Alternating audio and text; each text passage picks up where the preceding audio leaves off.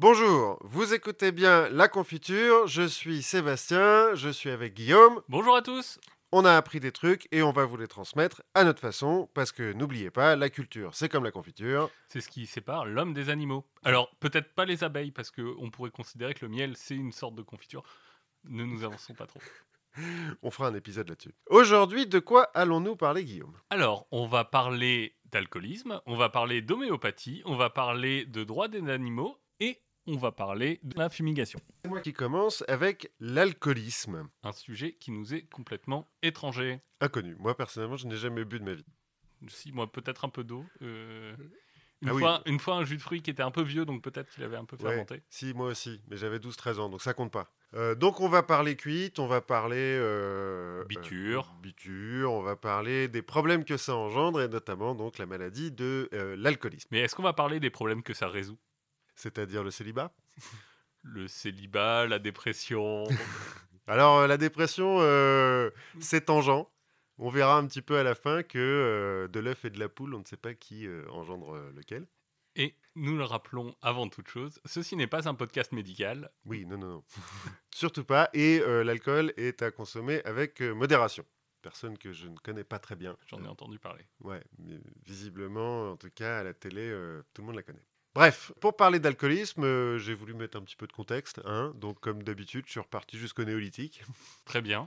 Mais on parle pas assez du néolithique, je trouve. Parce Ça que... me va mieux que j'ai voulu prendre un peu de contexte. Du coup, j'ai bu 3 litres de whisky avant d'enregistrer. je- Non, mais de toute façon, je ne bois pas. C'est vrai. C'est bien connu. Tout le monde, tous les gens qui me connaissent le diront. Pourquoi le néolithique? Parce que les premières euh, traces de consommation d'alcool datent du néolithique, euh, moins 10 000 avant Jésus-Christ, en Chine. Les Chinois, toujours premiers sur tout. Premier sur la poudre, premier sur l'alcool. Voilà. Euh, on considère que la fabrication de la bière est antérieure à celle du pain. C'est pas très loin. hein. Non, c'est pas très long. C'était sûrement plus facile en fait de faire de la bière que du pain. Moi, ma théorie, c'est que la bière, ça reste du pain liquide. Mais c'est la théorie des Belges. Une bière, c'est deux tartines. La première vigne cultivée, a priori, c'est moins 7000. On a trouvé ça dans le Caucase. Et en moins 4000 avant Jésus-Christ, les Mésopotamiens ont déjà un pictogramme pour dire bière. Ils ont inventé l'émoticône bière. Et on commence à fabriquer du vin en Égypte, donc en moins 4000 avant Jésus-Christ. Le premier alambic retrouvé date de moins 3500 avant Jésus-Christ, mais euh, on reviendra sur les alambics plus tard. En moins 3000, les Sumériens ont déjà 20 sortes de bières et un dieu de la bière qui s'appelle Ninkasi, Et des IPA, parce qu'ils sont hyper hipsters. sûrement. Dans le, le premier texte connu, l'épopée de Gilgamesh, on te parle déjà de bière, on te, Gilgamesh te dit mange du pain, mais si tu veux vivre, bois de la bière. On dirait une belle pub des années 50. Ouais, un peu. Merci Gilgamesh. Bon, moi j'ai lu euh, qu'à l'origine, l'alcool était utilisé dans la religion, d'un côté spirituel à cause de l'ivresse euh, qu'elle engendre. Ce que j'ai du mal à croire, notamment à cause de la, de la citation de Gilgamesh, et surtout parce que la bière c'est très calorique, de manière générale, et donc bah, ça permet de survivre quand t'as pas grand chose à bouffer. Et quand t'as beaucoup à bouffer, bah, c'est juste à te rendre gros. Oui, voilà. En l'occurrence, je pense qu'à l'époque, ils souffrent pas trop d'obésité.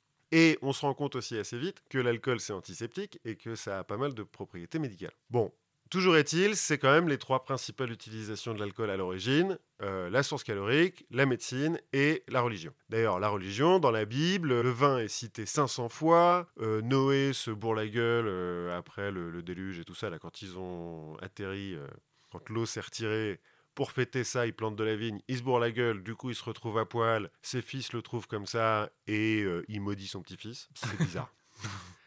Mais pourquoi pas Dans le livre de Job, euh, il y a la recette de la vodka. Ah ouais? Non, C'est possible, hein, parce qu'il y en a d'autres dans la Bible. hein. Il y a Lot, par exemple, avec ses filles? avec ses filles. Voilà. Euh, après la destruction de Sodome et Gomorre, euh, les filles de Lot euh, trouvent qu'il y a bah, plus de mecs. Et- Mais elles veulent des enfants. Du coup, elles bourrent la gueule à leur père et elles le violent. C'est sympa, la Bible. Ça me rappelle un documentaire que j'ai vu. Enfin bref. Tu veux dire.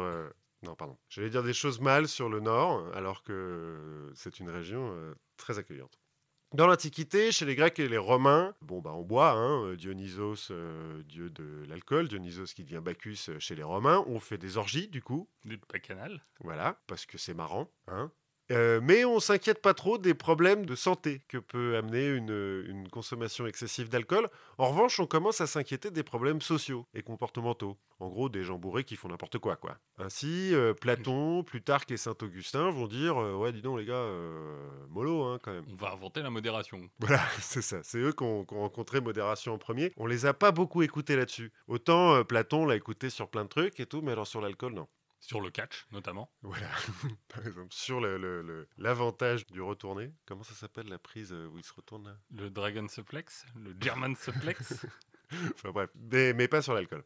Euh, Il y a un poète euh, romain, un certain Eubulus, qui fait un, un petit euh, poème sur l'alcool, parce que lui considère qu'il faut boire trois verres par jour. Le premier pour le courage, le deuxième pour l'amour, le troisième pour le sommeil. Mais il continue un petit après sur les, les vers en plus. Le sixième vers appartient à la bêtise, selon lui. Le septième aux yeux noirs, donc je suppose aux yeux au bord noir.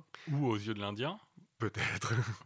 Le huitième fait venir la police. Le neuvième provoque des vomissements. Et le dixième appartient à la folie et au jet de meubles. Pratique. Pourquoi pas Alors, pour déménager, c'est pratique. Et, mais à l'époque, on est sur de l'alcool qui est pas très fort. De- Non, non, ouais. À l'école, t'as raison. On est sur, à l'époque, pardon, on est sur la bière et le vin. Uniquement, surtout le vin d'ailleurs, dans les pays du Sud. C'est pas du bon Côte du Rhône à 15 degrés. euh, Non, les historiens sont assez d'accord pour dire que c'est de la piquette et que c'est dégueulasse. Ceci dit, à l'époque aussi, l'eau n'est pas terrible non plus. Donc on mélange les deux. Euh, alors l'eau est pas terrible parce qu'elle est pleine de germes. Mettre de- du vin dedans, bah, ça tue les germes. Ça dilue un petit peu le goût mauvais du vin, donc euh, bon, ça va quoi. aucun rapport avec l'expression. L'expression. Mettre de l'eau dans son vin. Mais peut-être, peut-être. Ceci dit, parce que ça, c'est une tradition qui va tenir pendant longtemps, de, mé- de mélanger de l'eau et du vin pour éviter de boire de l'eau pure, parce que c'est dangereux, ça rouille, hein, euh, Oui. en premier lieu. Et c'est plein de bactéries. en plus. Donc on va faire ça beaucoup. J'ai même lu, euh, il y a certains historiens qui pensent que certaines civilisations n'ont jamais bu d'eau et que donc euh, leurs membres étaient bourrés 24 heures sur 24. Mais légèrement bourrés. Oui, ils, étaient en, en surf sur, euh, sur l'ivresse, euh, Voilà, tranquille. voilà, tranquillou. Et ça depuis longtemps, hein, parce que la- le remède euh, de boire un verre pour éviter la gueule de bois, ça date d'Hippocrate.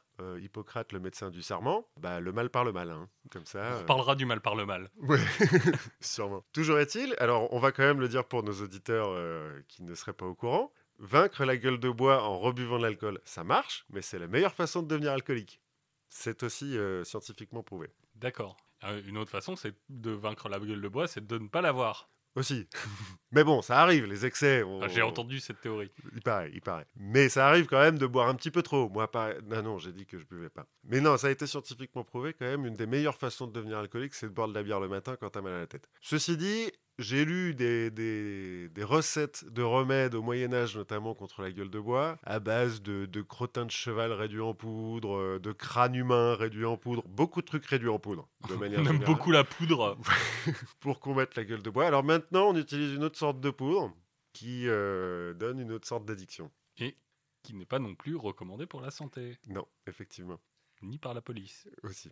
Bref, euh, les- la population a vite compris que euh, l'alcool dans la religion, euh, c'est bien, mais c'est bien aussi dans le, dans le reste de la vie. Euh, les gouvernements aussi ont assez vite compris que ça donne du baume au cœur, l'alcool, donc on en donne aux fermiers, on en donne aux soldats aussi très vite, hein, quand même, pour qu'ils aillent s'étriper joyeusement. Et on s'inquiète pas des, des problèmes liés à l'alcoolisme, alors déjà parce qu'on meurt pas très vieux, hein, de, de manière générale, dans l'Antiquité et au Moyen Âge. Et puis parce que euh, si tu meurs en, en vomissant du sang, par exemple, bon, on fait pas forcément le lien avec le fait que tu boives 3, tonneaux de vin par jour. Oui, ça peut être aussi euh, n'importe quelle bactérie, virus, machin qu'on connaît pas. Voilà, ou une malédiction d'un dieu quelconque, euh, un truc comme ça. Par exemple, Attila le 1 serait mort du, de- de- des suites de son alcoolisme profond.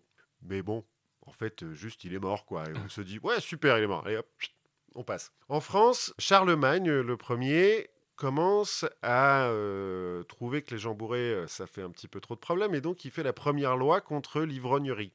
Mais encore une fois, c'est plus pour éviter les problèmes secondaires de l'alcool, donc pas la maladie de l'alcoolisme, mais le fait que les mecs bourrés bah, cassent tout, euh, que pour peu qu'ils soient soldats, bah, ils se mettent à violer des gens et à étriper des types euh, sans raison. Et donc c'est pour ça qu'il met en place cette loi. Ou à écrire de la poésie. Alors, ça aussi, ça remonte de très loin, Je, je me suis pas attardé sur la question parce que, bon, euh, dans toutes les époques, les artistes ont un petit peu abusé de la bouteille pour se donner de l'inspiration.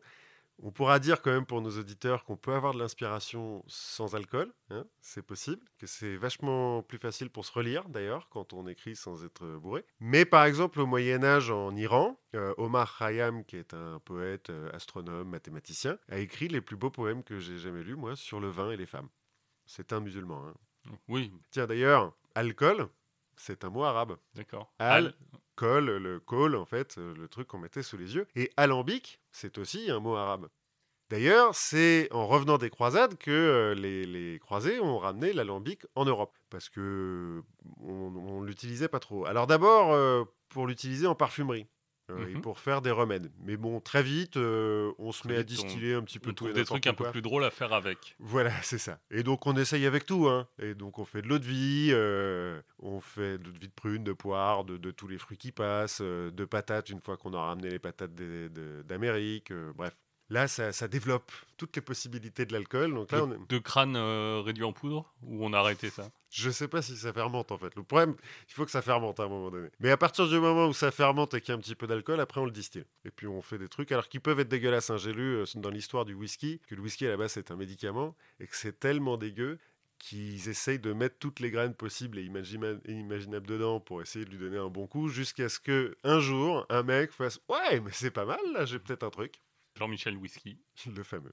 Euh, en Orient toujours, en 1508, le sultan ottoman euh, Bayezid II décide d'interdire l'alcool. Alors pour calmer les, les- les problèmes de- civils euh, dans, dans la rue, mais surtout pour des raisons politiques. Parce qu'en fait, à l'époque, il est en guerre avec un royaume chiite qui est à l'est, Mhm. dans lequel on consomme de l'alcool et il n'y a pas de problème. Lui, il se dit, bah, pour, euh, pour prouver que, que les Turcs sont supérieurs, et puis surtout pour les discriminer des autres, on va interdire aux Turcs de boire de l'alcool. Quatre jours plus tard, les janissaires, donc la garde euh, spéciale du sultan, Les la- forces spéciales. voilà, les forces spéciales, l'élite de l'armée turque, donc quatre jours plus tard, se révolte, pille toutes les tavernes de la ville et force Bayezid à retirer sa loi. On peut aller très loin, mais il y a un moment où il faut pas toucher à l'alcool. Ouais, voilà. Hein bon. En Europe, au XVIe siècle toujours, François Ier fait un édit pour euh, lutter contre les, les délits provoqués par l'alcool, donc un petit peu dans la veine de Charlemagne. Et dans son édit, alors si t'es pris une fois bourré, mais alors bourré, hein, la première cuite, tu vas au cachot. La deuxième cuite, tu vas au cachot, mais en plus on te fouette. La troisième cuite, t'es battu en public. Et la quatrième cuite, on te coupe une oreille et t'es banni du royaume. Ouais, il faut, il faut avoir un vrai truc à fêter. Ouais, voilà. Je, je vois pas bien le rapport avec l'oreille. Mais bon, Peut-être parce que t'as pas voulu entendre euh, la bonne parole du roi?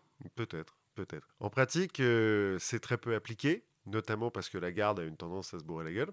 Euh, Il y a quand même une tolérance pour les jeunes. On considère que le, le jeune qui se bourre la gueule euh, pour la première fois ne sait pas ce qu'il fait. Et oui, donc teste ça ses limites un petit peu. Ouais, voilà. Donc ça compte pas. C'est un freebie, quoi.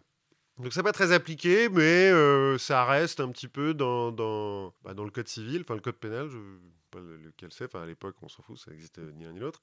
Ses successeurs, Henri II puis Henri III, essayent de contrôler les tavernes, du coup, plutôt, puisqu'ils peuvent pas vraiment euh, couper l'oreille de tout le monde. Ils en limitent les horaires d'ouverture, par exemple, euh, c'est fermé pendant la messe. On peut penser que l'Église euh, trouvait que c'était la concurrence déloyale. Parce que de toute façon, pendant la messe, on boit du vin. Oui, mais moins. Et puis, il y en a qu'un seul qui le boit, en fait. Euh, je sais prêtre. pas si euh, à l'époque, comment a évolué la liturgie. Oui, c'est vrai. Moi non plus. Ceci dit, euh, j'ai j'ai passé à peu près autant de temps dans les églises que dans les bardes. Donc peu de temps. Voilà. c'est ça. Au XVIe siècle, on commence enfin à parler des maladies provoquées par l'alcool. Mais on commence aussi à le taxer, l'alcool. Et donc le gouvernement, qui euh, voit arriver plein de fric, dit aux médecins qui commencent à dire attention euh, les gars, euh, c'est pas très bon pour la santé, bah, il leur dit de bien fermer leur gueule et de comme ça le peuple continue à boire et euh, l'État s'en met plein les poches. Pas grand chose à rajouter, c'est un comportement très responsable. euh, Tout à fait. c'est d'abord réduire le déficit. Voilà. Et ensuite, on peut faire d'autres choses. Surtout comme euh, qu'on l'a déjà vu, le déficit est creusé notamment par les gens qui gèrent l'argent. Voilà. Et qui, eux, ne boivent jamais. C'est bien connu. Dans les fêtes de Fouquet, euh, c'est de l'eau et De l'eau et du coca, quoi. Ouais, et encore. Au XVIIe siècle, on préconise une cuite par mois. Parce que plus, euh, non. c'est pas bien. Mais on continue à taxer et du coup, euh, Louis XIII bah, annule toutes les restrictions euh, sur l'alcool. Donc l'édit de François Ier, euh, le- les tavernes qui sont pas ouvertes pendant la messe et tout, on oublie. Surtout qu'au XVIIe siècle, là, euh, l'alambic, l'alcool fort commence à apparaître dans le commerce et donc on se fait encore plus de fric. Mais une fois par mois. Mais une seule fois par mois. Au XVIIIe, dans les procès, être bourré est une circonstance atténuante. Euh, J'ai entendu l'histoire d'un mec qui est pris en flagrant délit de cambriolage, seul, pas ses complices. Ses complices ne sont pas pris, lui il est pris en flagrant délit. Pendant son procès, il dit Ah bah ouais, mais les gars, j'étais bourré, euh, c'est pas de ma faute. Alors que pendant tout le procès, on a prouvé qu'il a, il avait des complices, qu'il avait préparé son cambriolage et que c'était un, un cambrioleur professionnel quoi. Et donc pendant le procès, il dit Ouais, non, les gars, j'étais bourré, c'est pas de ma faute. Bon, bah ça va alors. Bon, si t'étais bourré, ça passe. C'était que la première fois du mois. Ouais. Donc c'est bon, t'es acquitté. Mais attention, hein, tu recommences pas. Enfin, pas ce mois-ci. Ouais, voilà. Parce que, euh, bon, Et il me semble qu'au Japon, on ne pouvait pas reprocher à un samouraï les actions entreprises sous le- l'emprise de l'alcool. j'avais entendu ça aussi, mais je sais pas à quel point c'est vrai. Moi non plus. Je sais pas si c'est vrai ou si c'est des bouquins de jeux de rôle. Oui, voilà. Euh, ou des mangas qui ont pu parler de ça. Toujours est-il, euh, entre le 16e et le 18 18e siècle, pardon, la production de vin en France est passée de 13 millions d'hectolitres par an à 30 millions d'hectolitres par an au 18e siècle, ce qui correspond à 102 litres de vin par habitant et par an. Bah, finalement, si tu dis que les gens boivent que du vin parce que l'eau est pas bonne, Oui, ça fait pas tant que ça. Ça fait, ça fait un tiers de bouteille, par- ça fait un tiers de litre, euh, une demi-bouteille de vin par, euh, par jour. Oui, c'est vrai que c'est pas tant que ça. Quand on pense qu'encore au début du XXe siècle, euh, on dit aux ouvriers euh, un litre de vin par jour, c'est bon pour la santé, c'est vrai que ça fait peut-être pas tant que ça. Bon, toujours est-il, on arrive à la révolution industrielle, et alors là, ça change un petit peu la donne. Alors, Là, plus de limite. ouais, là ça part en couille. D'abord parce qu'on commence à produire industriellement de l'alcool, et notamment de l'alcool fort, donc euh, whisky, vodka, euh, etc. Par exemple, entre 1820 et 1869, la production d'alcool fort triple, alors que la population, elle, ne triple pas. Ah ben, je sais pas, pa- parce que parfois, euh, la production d'alcool fort aide la population à tripler. C'est vrai. C'est vrai que l'alcool peut, euh, comme on le disait au début, résoudre des problèmes de célibat et euh, permettre de faire des enfants. Mais bon, Encore une fois, obtenez d'abord le consentement de votre partenaire. tout à fait. Même si elle est bourrée, même si vous êtes bourré. Mais en fait, la révolution industrielle, elle invente d'autres choses que la production industrielle de l'alcool. Elle invente l'exode rural et le chômage. Deux choses qui font qu'on a des hordes d'ouvriers qui n'ont rien à faire dans les villes et qui du coup se bourrent la gueule. Une sage occupation quand t'as rien d'autre à foutre. Malgré tout, oui, pourquoi pas. Mais c'est là qu'on commence à voir en fait les maladies qui sont provoquées par l'alcool. Déjà parce que l'alcool est plus fort, parce que des, beaucoup plus de gens en boivent, parce que c'est des pauvres qui en boivent et qui font n'importe quoi du coup, et parce que, euh, comme ça aura été décrit par George Orwell, et ça pourtant au XXe siècle, dans les quartiers les plus pauvres, les quartiers ouvriers, euh, les femmes qui sont obligées d'aller à l'usine pour que leur enfant braille pas pendant la journée leur filent de l'alcool. Ce qui fait que les... ben, l'alcool fort. Ce qui fait que les Oui, la, goutte de, la goutte de whisky dans le biberon, quoi. Ouais, plus ou moins. Ce qui fait que tout le monde est alcoolique. Mais là, pas seulement parce qu'ils mélangent du vin avec de l'eau euh, toute leur vie. Là, c'est parce qu'ils sont au whisky toute la journée, quoi, depuis euh, qu'ils ont, qu'ils sont bébés. Ce qui doit bien aider la production. Bah, encore une fois, euh, un litre de vin par jour pour les ouvriers, quoi. Non, je veux dire, les ouvriers, ils doivent produire autre chose. Oui, oui. Oui, oui, non, mais c'est ça, mais c'est ce que je veux dire. Euh, on, disait aux ouvriers, vous pouvez boire jusqu'à un litre de vin par jour. Donc, c'est que l'alcool devait pas trop les empêcher de. de- oui, de et travailler. puis comme les règles de sécurité étaient assez drastiques à l'époque, euh, Oui, voilà. Et encore une fois, comme il y a plein de chômeurs, si on en perd deux ou trois parce qu'ils sont bourrés qu'ils se sont euh, lâchés une poutre sur le front, bon, pas très grave. Ce qui fait que on commence à parler donc des maladies euh, provoquées par l'alcool. En 1784, un docteur américain, le docteur Rush, décrit les dommages physiques et psychologiques liés à une trop grande consommation d'alcool. Ça ne veut pas dire qu'avant, on ne sait pas que ça fait du mal. On a, on a déjà le vieux bourré euh, qui, qui fait n'importe quoi, sauf que c'est des exceptions. Et surtout, comme la densité de population est moindre, les gens se connaissent plus. Et c'est plus facile d'empêcher des gens qu'on connaît de, qu'on connaît de de boire, voilà, que, que quand tu es anonyme. Quand tu es anonyme dans une grande ville, dans une cité dortoir, bah, pff, on peut faire ce qu'on veut. En 1819, un médecin allemand commence à parler de dipsomanie. Euh, un terme qui est encore valable aujourd'hui, mais qui parle d'addiction au méthanol. Euh, on rappelle que quand on distille euh, une boisson alcoolisée, on produit de l'éthanol, l'alcool, enfin ce que l'on appelle alcool, mais aussi du méthanol, ce qui rend aveugle. Moins, moins cool. Enfin, remarque, si tu bois pour oublier ta vie, au Oui. bout d'un moment, Ne plus l'avoir, c'est ne pas- plus l'avoir, c'est. Enfin, le méthanol, ça rend fou aussi. Enfin, ça te tue vachement plus vite quand même. Et en 1849, euh, Magnus Huss, un médecin suédois, est le premier à utiliser le terme d'alcoolisme. Là, il va falloir faire quelque chose. Alors, ceci dit, il va falloir faire quelque chose pour sauver les pauvres. Parce que c'est eux, c'est mal quand un pauvre boit. Par contre, quand un riche boit, ça va. C'est-à-dire que les riches, à l'époque, ils commencent à inventer des cocktails. Notamment des cocktails pour alors rendre euh, la boisson meilleure, mais pour pas que ça sente qui picole. Ils continuent à se, à se soigner avec de l'alcool. Mais ça, un petit peu tout le monde. Mais, mais quand c'est un pauvre qui abuse du médicament, c'est mal. Quand c'est un riche, comme par exemple William Pitt le Jeune, Premier ministre anglais pendant la Révolution française, plus jeune Premier ministre anglais de l'histoire, 24 ans. Et bah, il est mort à 47 ans, notamment parce qu'il soignait euh, des- sa goutte, donc la goutte, euh, l'infection au, Oui. au pied, qui est généralement due à l'alcoolisme d'ailleurs, en buvant trois bouteilles de Porto par jour. Ça va. Il est mort jeune. Et par rapport à Churchill? Ouais, bah alors on n'est pas tous égaux euh, devant l'alcool. Euh, Churchill est un contre-exemple avec d'autres. Hein, on pourra citer les membres des Rolling Stones. Mais bon, Même si Lemmy a fini par mourir.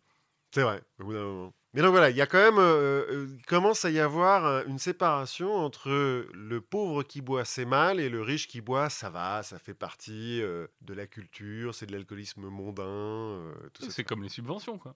Un peu. Subventionner les riches, ça va. Les autres sont des assistés. Bref, en réponse à ça, se créent les premières ligues de tempérance. C'est-à-dire qu'au lieu de soigner les alcooliques, on dit aux gens arrêtez de boire. Ne buvez pas, c'est mal. C'est une façon, hein, c'est un peu radical, mais Ça n'a jamais marché. Ceci dit, les, les ligues de tempérance, euh, d'abord, promeuvent la modération avant de, de promouvoir la prohibition. la fameuse. Ouais, toujours, toujours elle. En France, c'est 1872, elles ont été créées par Louis Pasteur et Claude Bernard. Pour le coup, c'est vraiment des, des, des médecins. gens- oui, des médecins euh, et des, des gens qui sont sérieux. Voilà. Aux États-Unis, la première, elle est en 1789, dans le Connecticut, c'est 200 fermiers. Bon, c'est bien, hein, ceci dit, on va pas Oui. leur, leur jeter la pierre. C'est pas Pasteur. Voilà, c'est pas pour tout à fait pour les mêmes raisons. Et d'ailleurs, très vite aux États-Unis, les églises protestantes euh, récupèrent l'idée et y ajoutent une bonne grosse couche de moralité. Toujours la même chose, le pauvre qui boit, c'est mal, euh, le péché, tout ça, tout ça, quoi. Ça fait longtemps hein, que l'Église considère que l'ivrognerie, c'est un péché. Sauf que dans l'Église catholique, comme on y a du vin à la messe, euh, ils savent pas trop sur quel pied danser, quoi. Et comme les moines trappistes font de la très bonne bière, Voilà. L'Église catholique sait pas trop euh, comment se positionner là-dessus. au moins chez les musulmans, euh, c'est- Bah, comme on l'a vu avec Bayezid, oui, c'est ça dépend des moments, quoi. Ça dépend des époques. Euh, mais en tout cas, chez les protestants, condamner les pauvres qui boivent, ça, pas de problème. Euh, donc les ligues de tempérance aux États-Unis vont mener à la prohibition, euh, le 18e amendement des États-Unis. qui a bien marché. Ah oui, vachement bien. Pendant la prohibition, on a quand même 10 000 bars à New York. Euh, les effets sur l'alcoolisme en tant que, que problème de santé publique, zéro. hein. Ça ne marche absolument pas. On verra d'ailleurs un peu après comment ça aura affecté un des, des- des créateurs des alcooliques anonymes. Euh, ceci dit, les mecs, les, les mecs de la Ligue de tempérance, qui sont quand même un petit peu barrés, sont persuadés que si on installe la prohibition partout, ça sera la fin de la pauvreté, du crime. Euh, Il y a même dans certains euh, dry states, avant que la prohibition soit généralisée à tous les États-Unis, il y a des États qui sont euh, Sec. secs. Euh, Il y a encore des comtés, je crois, qui... Ouais. et des campus américains. Mhm. Euh, comme souvent, les universités, il y a rarement de l'alcool. Donc, Ah bah oui, c'est bien connu. D'ailleurs, nous, pendant nos études, euh, on a bu beaucoup de Perrier, mais à part ça, euh, ouais, je, je sais même pas où j'aurais pu en trouver. peut-être à la remise des diplômes. Je crois qu'il y avait une bouteille de, de mousseux. Euh, ouais, donc les dry states, ils sont même allés jusqu'à vendre leur prison, les mecs. En disant, c'est bon, Plus aura besoin de prison, il n'y a, plus d'alcool. Il n'y aura plus jamais de crime. Alors, une des raisons pour lesquelles la prohibition, ça n'a pas marché, c'est que l'alcool, ça sert à d'autres choses. Donc, comme on l'a vu, notamment en médecine, donc les médecins avaient le droit d'avoir de l'alcool, notamment en religion catholique, donc euh, les églises catholiques avaient le droit d'avoir de l'alcool, et aussi parce qu'on en mettait dans les tracteurs pour euh, à la place de l'essence. Euh, Et donc, les fermiers avaient de l'alcool aussi. donc euh, tout le monde avait de l'alcool en fait. Puis en fait, c'est pas compliqué de faire de l'alcool. Hein bon, avoir un alambic et tout, euh, faire une bonne distillation, oui, c'est compliqué, mais faire de l'alcool en soi, il suffit de foutre des, des- des fruits pourris dans de l'eau, quoi. Et puis d'attendre. Euh, bref, c'est à peu près au moment de, de la prohibition qu'on se met, enfin, à partir du début de la, de la révolution industrielle, mais plus à la prohibition, qu'on se met à chercher des remèdes à l'alcoolisme. Alors d'abord, de façon complètement empirique, il y a un champignon, le coprin noir d'encre, qui paraît-il est très bon, mais qui a un problème, c'est que si tu le manges en même temps avec un verre de vin à table, par exemple, tu vomis tout. En fait, c'est un Ça effet. permet d'accélérer le... C'est ce qu'on appelle l'effet antabuse. Euh, c'est une molécule qui est dans, le, dans, dans ce champignon. Il y a des, des médicaments maintenant qui utilisent euh, ce genre de molécule. Ah, c'est pas le... Oh, t'abuses. non, non, non, c'est un seul mot. Qui donc provoque euh, vomissement immédiat si tu consommes de l'alcool et ce qui permet de sevrer les alcooliques. En gros, un alcoolique invétéré, bah, tu lui fais bouffer du, du coprin noir d'encre. Oui. Pendant quelques jours, euh, il peut plus boire d'alcool, il est sevré et on espère qu'après, il va plus jamais toucher une bouteille. Ça ne marche pas très bien. Pas si simple. Non. Autre façon empirique de, de lutter contre l'alcoolisme, les hallucinogènes. Le LSD. Alors le LSD, l'ayahuasca en fait, euh, beaucoup, c'est encore utilisé maintenant sur les, les toxicomanes. Aussi euh, les champignons hallucinogènes hein, en Europe, la, la psilocybine. Qui Euh, vient d'être euh, légalisé à San, Fran- à San Francisco, enfin à Auckland, bah, pour, pour des raisons thérapeutiques. sûrement. Si, ceci dit, euh, contre le- la dépression. Et le PTSD. Bah ouais. Toujours est-il, mais là de façon complètement empirique, hein, c'est-à-dire que c'est plus ou moins des chamans et des escrocs qui font ça, mais qui filent des, hallucinogènes à des alcooliques invétérés en espérant que euh, dans la transe, ils aient euh, une espèce de révélation euh, Ok, je vais arrêter de boire. Ça marche de temps en temps. et effectivement, les mecs arrêtent de boire et, sont sobres après pendant longtemps. Mais enfin, c'est comme de lancer un dé, quoi. Ça marche plus ou moins. Tiens, d'ailleurs, à propos de lancer de dés, euh, le premier euh, jeu à boire connu date de l'Empire romain. D'accord. Et en utilisant des dés. Tu lances le dé, puis tu bois le nombre de gorgées qu'il y a sur le- la face du dé. Oh, J'imagine que le, le premier jeu à boire a dû venir très très vite. Oui, Oh. peut-être sûrement avant l'Empire romain, mais Qui a voilà, dû commencer par Je suis sûr que je peux boire plus que toi. plus ou moins. Toujours est-il, ces histoires d'hallucinogènes, là, ça va donner aux États-Unis, euh, par un docteur qui s'appelle le docteur Town, le remède à la belladone. La belladone, c'est une plante qui est euh, hallucinogène. C'est ce que je racontais l'autre fois sur les, les sorcières oui. qui se mettaient des balais dans le cul euh, pour, pour avoir des effets hallucinogènes. Bah, c'est notamment la belladone ou la mandragore qui sont deux plantes qui poussent en Europe et en Amérique du Nord, qui sont hallucinogènes, mais qui sont mortelles si tu les manges. Et qui sont du coup utilisés en homéopathie, mais on en parlera un peu plus tard. Je n'en doute pas. Euh, le remède à la belladone, c'est un remède qui s'appelle puke and purge en anglais. C'est un petit peu la même idée que le, le champignon au-dessus, c'est-à-dire que ça te fait vomir tout ce que tu as, et puis pendant que tu es perché à cause de la belladone, donc ça dure 3 jours, 3-4 jours, on te file des trucs euh, régulièrement, et bah tu es sevré de l'alcool. Oui, ça revient à. On te fait penser à autre chose. euh, Ouais, plus ou moins. Parce qu'il faut savoir avec le, bon, l'alcoolisme, c'est une maladie chronique euh, qui euh, provoque des cancers, euh, des, des- enfin plein de maladies mortelles. Mais euh, on meurt aussi du sevrage d'alcool. Un alcoolique profond, si tu l'empêches de boire de- du jour au lendemain, il va avoir des crises de délirium très minces et une forte chance de claquer. D'accord. Euh, mais donc c'est pour ça qu'en fait le remède à la belladone, le Dr Town, il va, il va fonder des, des hôpitaux. C'est, il est à la moitié dans l'escroquerie euh, le Dr Town parce que c'est quand même un vrai docteur et il va employer des vrais docteurs dans ses hôpitaux. Mais son remède à la belladone, c'est hyper empirique. Mais de toute façon, c'est la médecine de l'époque. Enfin, on- Ouais, vu de maintenant, euh, ça reste toujours à la limite de l'escroquerie. Oui. Là, on est fin 19e, début 20e hein, quand même. Mais bon, voilà, c'est le début de la médecine moderne. On fait encore des trucs un petit peu, euh, euh, ouais, à la limite de l'escroquerie, comme tu dis. Et donc, on en vient à une chose qui a vraiment changé la donne pour les alcooliques, la création des alcooliques anonymes. Euh, les alcooliques anonymes, ça a été fondé par deux types, Bob Wilson et le docteur Bob Smith en 1935. Ces deux types sont des Américains, sont des alcoolos invétérés, mais pas l'alcool rock'n'roll, hein, l'alcool vénère. Bob Wilson, dans le livre des alcooliques anonymes, il raconte sa vie, euh, raconte qu'à un moment donné de, de sa vie, il boit trois bouteilles de gin par jour, et Ça que le- commence à faire. ça commence à faire pas mal, et que le matin, pour stopper les tremblements de ses mains, il doit boire un pack de bière entier. Mais du coup, comment est-ce qu'il a raconté sa vie? Enfin, comment est-ce qu'il se souvient de sa vie? Bah, il se souvient pas de tout, mais euh, bah, après, il, il était marié. En fait, les deux, et d'ailleurs, Ah, ils, c'est ça. Ils ont euh, une chroniqueuse euh, qui.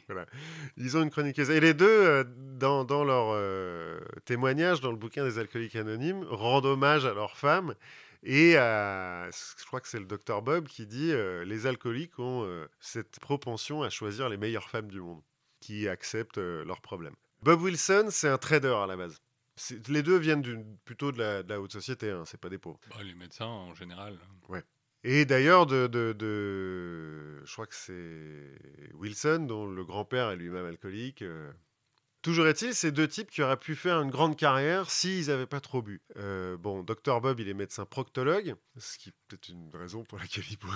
Alors peut-être, mais je me dis surtout que c'est peut-être une raison pour, quelle- pour laquelle il boit pour arrêter ses tremblements. Oui, c'est mieux. Quand t'es proctologue, Enfin, tu dois faire des... Quoique, quoique. ça fait vibromasseur, c'est pas. Wilson, donc Bill, il commence à boire dans l'armée. Dr Bob, il commence à boire dans la... à l'université. Les deux, au début, commencent à boire comme ça, quoi. Mais tout de suite, se rendent compte qu'ils ont une tolérance à l'alcool bien supérieure aux autres.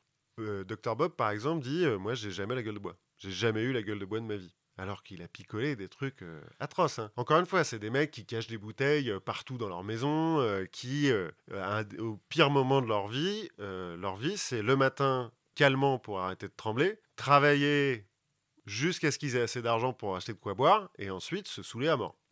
Jusqu'au blackout, quoi. Ah, Jusqu'au lendemain. Plus ou moins. Jusqu'au lendemain, puis on recommence. Donc ces deux types essayent d'arrêter de boire de temps en temps, ça marche plus ou moins bien. Enfin, ça marche pas, quoi, hein, en, pratique, parce que, bah, parce que l'alcoolisme, c'est une vraie maladie, c'est une vraie maladie psychologique. Tiens, d'ailleurs, puisque je parlais de prohibition euh, tout à l'heure, le docteur Bob, dans, son témoignage, il dit qu'au moment où, euh, la prohibition commence, il est sobre. Ça fait quelques mois qu'il a réussi à rester sobre parce qu'il travaille beaucoup et qu'il s'est un, peu repris en main. Et puis comme la prohibition commence, il se dit, bon, bah ça va, je peux reboire un verre, de toute façon, dans quelques mois, il n'y aura plus d'alcool dans tout le pays. Sauf qu'il est médecin. Donc il a le droit d'avoir de l'alcool dans son cabinet. Bah il recommence à picoler. Et puis, euh, de toute façon, ça n'a pas arrêté grand monde. Oui, voilà. Enfin, Mais surtout c'est- chez les riches. Oui. Mais c'est à cause de la prohibition qu'il recommence à boire alors qu'il était sobre, en se disant, ça va aller, quoi. Bon, ça ne va pas du tout. Ça va aller. Une des phrases euh, assez euh, critiques dans la vie de beaucoup de gens. On a vu de beaucoup de choses sur les bombes atomiques, par exemple, comme on l'a vu la dernière fois. Oh, ça va aller. C'est bon, ça ira, pouf.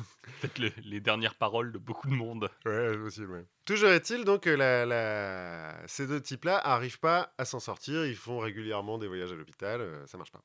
Et là, va, il va y avoir quelque chose qui est assez joli. C'est une espèce de, de petit euh, enchaînement de, de circonstances qui vont mener à la création des alcooliques anonymes. En 1931, un certain Roland Hazard, pareil, alcoolique invétéré, mais riche, va voir Carl Jung, le, le fameux psychiatre, Oui. euh, pour traiter son alcoolisme. Au bout d'un an, Jung lui dit abandonne en fait et lui dit euh, la seule façon que je, que je vois, que j'entrevois, c'est que vous ayez une expérience spirituelle ou religieuse transformatrice.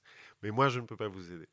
Hazard rejoint alors le Oxford Group, qui est un groupe euh, chrétien qui a été fondé par un pasteur en, en 1921, qui est un, ancêtre des groupes de parole, mais euh, et en même temps de, de Bible Studies, quoi. Le but de l'Oxford Group, c'est de guérir ses membres du péché. L'alcoolisme. un peu tout. Oui, un petit peu. Mais l'alcoolisme, c'est pas un péché. Bah si, c'est le péché de gourmandise. D'accord. Euh, Puis le péché de colère, puis le péché d'adultère, puis Oui. le péché de... Donc finalement, c'est quand même euh, pas mal lié au péché, quoi. Donc, Hazard rejoint le Oxford Group et grâce au Oxford Group devient sobre. Il transmet la bonne parole à un autre type qui s'appelle Ebi Tasher, qui se trouve être un ancien compagnon d'université de Bill Wilson. Ebi Tasher, grâce au Oxford Group, devient sobre. Il ne le restera pas toute sa vie, mais au moins à ce moment-là, il est sobre. Et donc, il va voir Bill Wilson. Parce que déjà, dans l'Oxford Group, il y a un truc qu'on va retrouver dans les alcooliques anonymes, c'est que quand tu as été soigné, il faut que tu transmettes euh, alors la bonne parole parce que c'est des chrétiens, mais aussi il faut que tu soignes d'autres gens. le prosélytisme. Un peu, ouais. Ebi Thatcher va donc rendre visite à Bill Wilson. Ils se sont bourrés la gueule bien vénère hein, quand ils étaient à l'université. Ils ont piqué des avions pour aller euh, récupérer de l'alcool au Canada. Enfin, ils ont fait n'importe quoi. Euh, Bill Wilson voit son, son copain de biture arriver euh, sobre et resplendissant et se dit Mais qu'est-ce qui t'est arrivé? Je, je, je veux la même chose parce que moi, j'en peux plus. Quelle est ta quelle est la recette de ton cocktail? Ouais, plus ou moins. Evi Tasher le- l'emmène au Oxford Group. Bill trouve que c'est vachement bien, est emballé, devient sobre pour une journée et se bourre la gueule le lendemain. Mais il a entrevu quelque chose. Du coup, il décide de se faire interner à l'hôpital. C'est la quatrième fois qu'il va dans un des towns, euh, des hôpitaux du Dr Town dont je parlais. Et là-bas, euh, il se fait soigner par un certain docteur William Silkworth, qui est un, des premiers médecins à parler de l'alcoolisme comme une maladie mentale, et notamment à la décrire comme une obsession pour l'alcool, le fait que tu aies tout le temps envie de boire, et comme une allergie. Alors, allergie, euh, normalement, c'est une, une réaction anormale Oui. du, du système immunitaire qui fait que euh, si tu es allergique aux fraises et que tu manges une fraise, euh, ton corps réagit n'importe comment et tu meurs. C'est un- si elles sont très diluées, auquel cas tu deviens tout rouge. Encore une fois, on en reparlera dans l'homéopathie. Peut-être. Là, l'allergie, c'est que effectivement, il y a un moment donné où ça va te tuer, le fait de boire de l'alcool. Parce que l'alcoolique, il est obsessionnel, mais en plus, il boit plus que de raison. Il boit jusqu'au blackout, il boit jusqu'à abîmer son corps. D'où la maladie. Silkworth donne à euh, Bill Wilson le remède à la belladone, dont on a déjà parlé. Bill Wilson a une espèce d'expérience euh, mystique et se réveille le lendemain en disant Ok, super, euh, maintenant c'est sûr, je vais réussir à rester sobre. Silkworth lui dit Écoute, je sais pas ce qui vous est arrivé, mais c'est vachement bien, continuez comme ça. Donc, dans, dans le doute, euh, con- continue à ne pas boire. Ouais, continue à pas boire. De toute façon, c'est bien. Donc Bill retourne à l'Oxford Group. Super, je suis sobre, ça a marché, les gars. Intègre l'Oxford Group, commence à amener plein d'alcooliques à l'Oxford Group pour euh, les aider. Ce qui est dangereux. Bah, ce qui plaît pas, en fait, surtout aux chrétiens qui commencent à en avoir marre de voir des, des alcoolos pointés, c'est surtout des alcoolos qu'on n'a rien à foutre de Dieu. Parce que euh, Bill Wilson, il est agnostique. Lui, euh, Dieu, ça l'intéresse pas trop. Ce qui l'intéressait dans le Oxford Group, c'est d'être sobre. C'est pas euh, de, de faire prêchi-prêcha, quoi. Dr Bob, pour euh, d'autres raisons, est aussi très anticlérical. Bref, avec l'Oxford Group, Bill Wilson, ça marche pas très bien. En 1935, euh, Bill fait un voyage d'affaires à Akron, dans l'Ohio. Bill, il vit à New York, hein, je te le disais, c'est un trader, il vit à Wall Street, etc. Il va donc, il fait un voyage d'affaires à Akron, dans l'Ohio. Ça marche pas du tout, c'est un échec d'un point de vue euh, business, et du coup, il a envie de boire. Il a une intuition que pour ne pas boire, il faut qu'il parle à un autre alcoolique. Donc il appelle le Oxford Group local, enfin l'église locale en gros, et il leur dit Est-ce qu'il n'y a pas parmi vous un alcoolo à qui je pourrais parler Euh, C'est important, faut que je l'aide, etc. Et il y a une bonne femme qui lui donne euh, l'adresse du docteur Bob. Dr Bob, donc lui encore euh, alcoolique euh, au dernier degré, qui a essayé le Oxford Group, mais ça n'a pas marché pour lui, notamment parce qu'il est anticlérical. Donc, voit arriver chez lui un inconnu qui lui dit Bonjour, je suis alcoolique comme vous, parlons. Il parle toute la nuit. Dr Bob trouve ça incroyable. Et en fait, Bill Wilson s'installe chez Dr Bob pendant euh, un mois ou deux. Ah, ils avaient des trucs à, se dire. Ouais. Ils avaient des trucs à se dire. En fait, c'est, encore une fois une des bases des alcooliques anonymes, c'est que le mieux à même de comprendre un alcoolique, c'est un autre alcoolique. Un médecin qui n'est pas alcoolique, il pourra te dire autant de fois qu'il qu'il veut qu'à boire c'est mal. Pour un alcoolo, c'est oui, d'accord, mais tu sais pas ce que je vis. C'est pour ça que, de la même façon, la meilleure façon de comprendre un pédophile, c'est un autre pédophile. C'est pour ça qu'on en emploie beaucoup dans la police. C'est vrai? Non. Non, Je- non, là, là encore, euh, respectons la marée chaussée. Mais euh, respectons. Non, mais là, pour les alcooliques, en fait, c'est pas con. Tu Parce qu'on a euh, quand même réussi à parler d'alcoolisme sans parler de la police euh, de- depuis le début. Donc, j'ai juste dit que la garde. c'est vrai. Respectons pense- la marée chaussée. Voilà, respectons. Toujours est-il. Bob Wilson s'installe chez Dr Bob, et un mois plus tard, en fait, le 9 juin euh, 1935, Dr Bob rentre d'un voyage d'une convention euh, médicale à Atlantic City, il rentre complètement raide. Parce que, bon, bah, Atlantic City, en même temps, euh, voilà. Il rentre complètement bourré. euh, Wilson- Bill Wilson est toujours là. Il lui dit bah, Qu'est-ce qui t'est arrivé? Ouais, bah, Atlantic City, euh, voilà, bon, j'ai déconné. Comme il est au bord de du délirium, délirium très mince, Bill Wilson lui donne de la bière. Et le lendemain matin, il lui donne une dernière bière pour calmer ses nerfs. Et ça sera la dernière bi- bière que boira Dr Bob. Et donc, le 10 juin 1935, c'est la date d'anniversaire des alcooliques anonymes. La dernière bière de De Dr Bob. Dr Bob. Bill- C'était quoi comme hier On ne sait pas. enfin, euh, en tout cas, je... c'est pas très grave. Ah, peut-être qu'elle était dégueulasse. Non, bah, c'était pas vraiment pour le goût. En même temps, pareil, les deux mecs là, euh, ils s'en foutent du goût. Hein. euh. C'est Pendant- pas des esthètes. Non, pas vraiment. C'est vraiment des poivreaux, quoi. Pendant la prohibition, euh, Bill, il boit du ce qu'on appelle le, le bathtub gin. Donc, c'est du gin qui est fait dans des baignoires. Oui. du moonshine, quoi. Euh, Bill et Bob resteront sobres jusqu'à leur mort. Euh, Bob va aider jusqu'à 5000 alcooliques pendant sa vie. Pourtant, il va mourir euh, très peu de temps après. Après, ceci dit, il est un peu plus vieux. Il est né en 1879 alors que Bill est né en 1895. Il va mourir dans les années 50, il va aider 5000 alcooliques. En fait, Bill et Bob vont créer le- la première réunion d'alcooliques anonymes à Akron, la deuxième à New York chez Bill, quand il rentre chez lui. En fait, sa femme... euh, bah, est- où t'étais? Ça fait, ça fait deux mois. Bah écoute chérie, ça fait deux mois, mais c'est parce que j'ai rencontré un mec hyper cool. il s'appelle Dr Bob, et avec lui, bah, on boit plus. Genre, bien sûr, t'as passé deux mois. à ne pas boire avec un autre alcoolo. Mais en fait, le fait est que c'est ce qu'il a fait. Et du coup, sa femme est euh, enchantée. Et euh, ils accueillent chez eux des alcoolos pour, euh, pour les aider, en fait. Pour le, c'est le, début des alcooliques anonymes.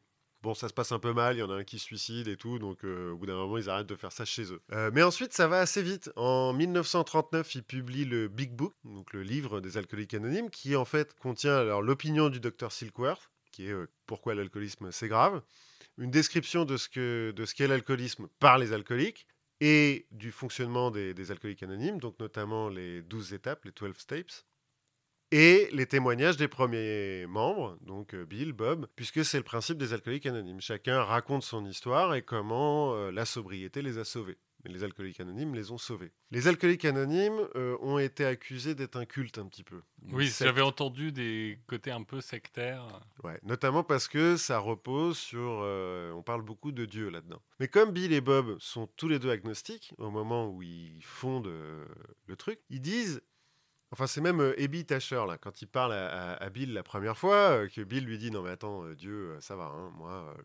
Abby Tasher lui dit Non, mais si tu veux pas que ça soit le Dieu chrétien, on s'en fout. Ça peut être une licorne ou un, un monstre euh, spaghetti géant dans l'espace. L'important, c'est que ça soit un higher power Ou un grand architecte. ou un grand architecte, une puissance supérieure en tout cas qui aurait, euh, qui gérerait un petit peu le monde. L'idée c'est de se donner à cette euh, puissance supérieure. Mais en fait, c'est une idée un peu euh, qui vient du stoïcisme.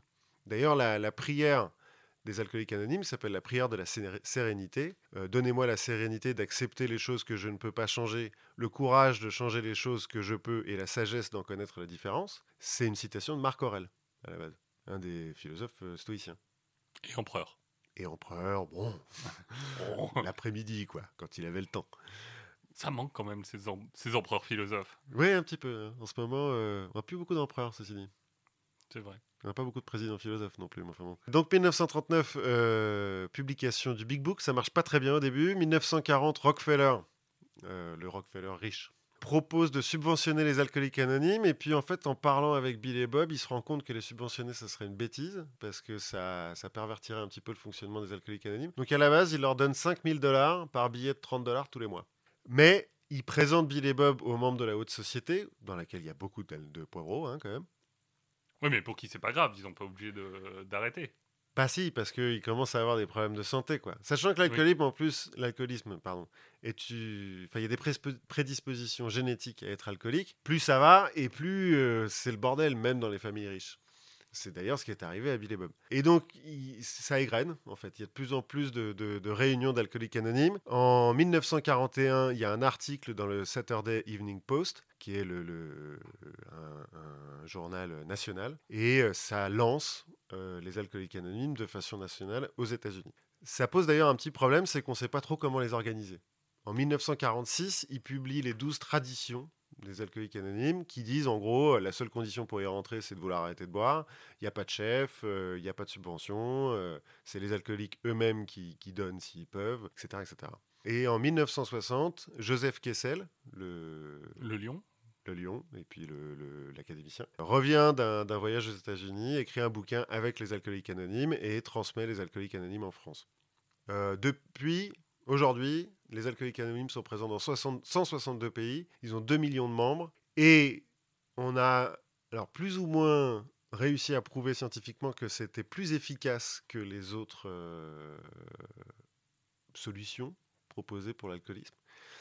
Euh, en fait, je dis plus ou moins scientifiquement parce que c'est difficile. Comme les alcooliques anonymes sont anonymes par définition, euh, leurs membres, ne- certains de leurs membres sont vachement secrets. Oui, euh, après, les données de santé dans une étude sont anonymisées. Oui, mais en fait, c'est qu'ils n'en parlent pas. C'est, ça a été dur, en fait, de, de récolter des données, mais on le fait enfin. Et puis, a et puis c'est difficile, je pense, de faire du double aveugle. aussi. Mais ça a été fait, ceci dit, quand même. Avec des faux, euh, Non, avec, avec non. des, faux, des faux alcooliques tous autour d'un- d'un vrai alcoolique pour Non, voir non, si... non. Non, avec des groupes d'alcooliques à qui euh, une partie on envoie aux alcooliques anonymes et une partie on les envoie vers les autres traitements. Oui, ça c'est de la comparaison, mais c'est pas du... Ah oui, non, c'est vrai, c'est pas du, c'est- pas du double aveugle. c'est pas du double aveugle. Bah ouais, c'est vrai que tu peux pas trop le faire quoi, parce que tu joues avec la vie des gens. Mais Oui, bon, ça... Enfin, finalement. Toujours est-il, dans les, dans les études euh, en comparaison, on trouve que les, les alcooliques anonymes sont toujours plus efficaces que euh, les alternatives. Alors, plus efficaces, ça ne veut pas forcément dire 100%. hein. En gros, on considère que 26% des nouveaux membres, ils sont toujours au bout d'un an, que ceux qui ont réussi à tenir un an euh, de sobriété, pour 50% d'entre eux, ils maintiendront leur sobriété toute leur vie. Ce qui est donc pas ultra efficace. ouais, 13%. Oui, c'est pas énorme, mais c'est mieux que les autres, euh, les alternatives. Les alternatives étant la psychiatrie. En France, euh, on te met dans des, dans des hôpitaux psychiatriques, beaucoup. Ou, depuis peu, euh, des médicaments comme le baclofène, par exemple. Le Champix, non? Ah non, c'est pour arrêter de fumer, ça? Ouais, mais ça doit jouer un peu sur les mêmes trucs. En gros, c'est des, des molécules qui euh, agissent sur les circuits de la récompense, notamment les, le- les récepteurs euh, GABA, qui est un, Oui. un neurotransmetteur, et qui euh, réduisent l'obsession, l'envie en fait de boire. Le problème de ces médicaments, c'est comme tous les médicaments, ça a des effets secondaires. Euh, le Genre l'addiction... euh, alors, l'addiction, oui, en premier lieu. Mais euh, aussi, euh, le baclofène, ça a produit des, des- des comas, ça peut provoquer des comas, c'est rare, mais ça arrive. Ça, pro- ça provoque beaucoup plus fréquemment des somnolences et de la- des nausées. Dans les autres médicaments comme ça, il y a un dérivé du GHB, par exemple. Où Comme- t'oublies que tu bois.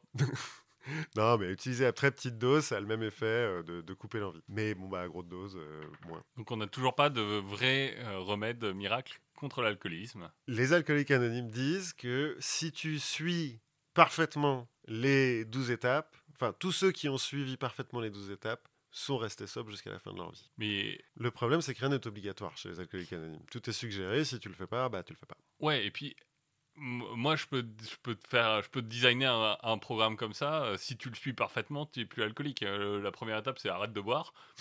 c'est radical, hein. Non, non, non, mais quand je dis suivre les, les 12 étapes, c'est notamment transmettre, euh, aider les autres alcooliques, Oui. qui est une, une part très importante chez les alcooliques anonymes. Euh, je suis assez bien placé pour en parler, puisqu'il y a des, des- des gens qui sont des alcooliques anonymes dans mon entourage et qui sont très impliqués dans le fait d'aider d'autres alcooliques. Et attentif, du coup. euh, Ouais, attentifs aux gens autour d'eux, mais très impliqués dans le fait d'aider d'autres alcooliques parce que c'est ce qui les aide. C'est ce qui a créé les alcooliques anonymes. Wilson a aidé euh, Dr Bob pour arrêter de boire. Ce qui est un peu étrange, ceci dit, quand il réfléchit, le mec est allé voir un poivreau qui continuait à boire pour ne pas boire. Mais bon, si ça, enfin, si ça leur fait du bien et, et qu'il n'y a pas de d'effet euh, sectaire ou quoi que ce soit derrière, En, en soi, il n'y a pas d'effet secondaire euh, prouvé les alcooliques anonymes. Après, de temps en temps, ça part un petit peu en couille parce que euh, les, les réunions d'alcooliques anonymes, ils sont pas censés avoir de chef, mais euh, l'humain étant ce qu'il est, euh, Oui. voilà. ok, et ben très bien, bah, on va continuer à parler de remèdes alors. Bah, Alors moi je vais parler de de- d'autres formes de médecine que, que le- la médecine par la parole, même si on verra qu'il y, a- qu'il y a quelques petits points communs à la fin. Moi je vais parler d'homéopathie. Mhm. Pourquoi je vais parler d'homéopathie? Parce que il m'arrive de me rendre en pharmacie et que dans ma pharmacie il y avait des prospectus. Attention, l'État, ce méchant veut dérembourser l'homéopathie, euh, mobilisez-vous. Mhm. La question donc c'est ah, est-ce qu'il faut que je me mobilise pour défendre euh, l'homéopathie? Donc je me suis un peu renseigné et je vais essayer de vous communiquer ce que j'ai appris. Vas-y. Alors, le premier point, c'est l'homéopathie, d'où ça vient? De qui ça vient en fait? Ça vient d'un médecin qui s'appelle Samuel Hahnemann. Mhm. Donc Samuel Hahnemann, il est né en Allemagne près de Dresde en 1755. Mhm. Donc son père est peintre sur porcelaine, ce qui n'a aucune incidence sur tout le reste de ce que je vais dire. Mais c'est sympa de le savoir. Mais voilà. C'est Euh, rare comme métier en plus. Donc... Ouais, non mais c'est pour dire qu'il n'est pas, euh, il est pas forcément issu d'un milieu très favorisé. Et ni d'un milieu intellectuel. Ni d'un milieu forcément très intellectuel, euh, mais il est très bon élève. euh, il devient boursier au mérite et on l'envoie à Leipzig pour des études de médecine. à côté de ses études de médecine, il va faire de la traduction parce qu'il est doué pour les langues. Mhm. Et donc, il va faire de la traduction pour gagner de l'argent. Ouais, pourquoi pas. Il y en a d'autres qui ont fait des trucs comme ça. Ensuite, il va continuer ses études à Vienne. Ensuite, il va devenir médecin privé du gouverneur de Transylvanie. Donc là, il est début, il est début de, de ses 20 ans. Ah ouais, Euh, précoce. Donc, au moment de, de, de son passage en Transylvanie, c'est là où il va être initié à la maçonnerie.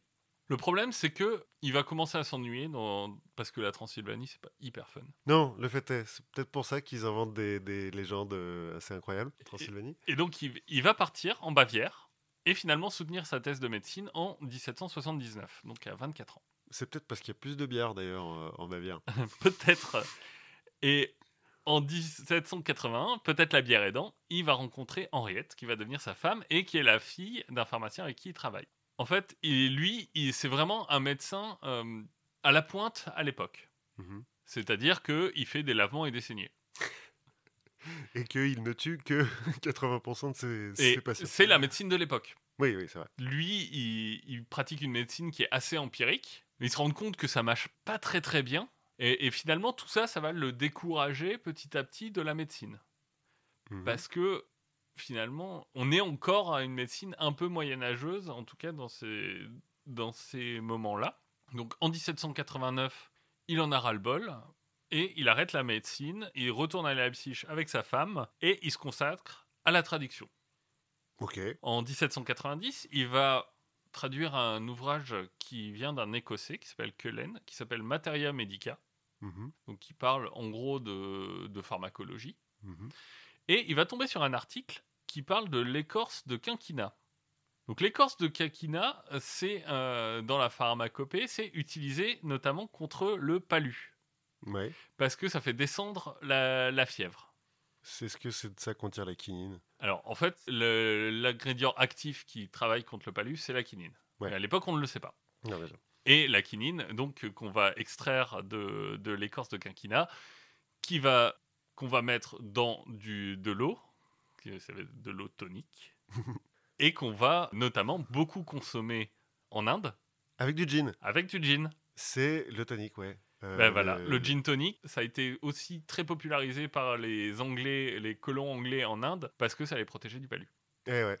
Cet Écossais, lui, qui connaît un peu ça, pour le lui, bah, c'est c'est euh, le tonique qui fait que en fait la vertu tonique va fortifier l'estomac et ça ça va faire tomber la fièvre.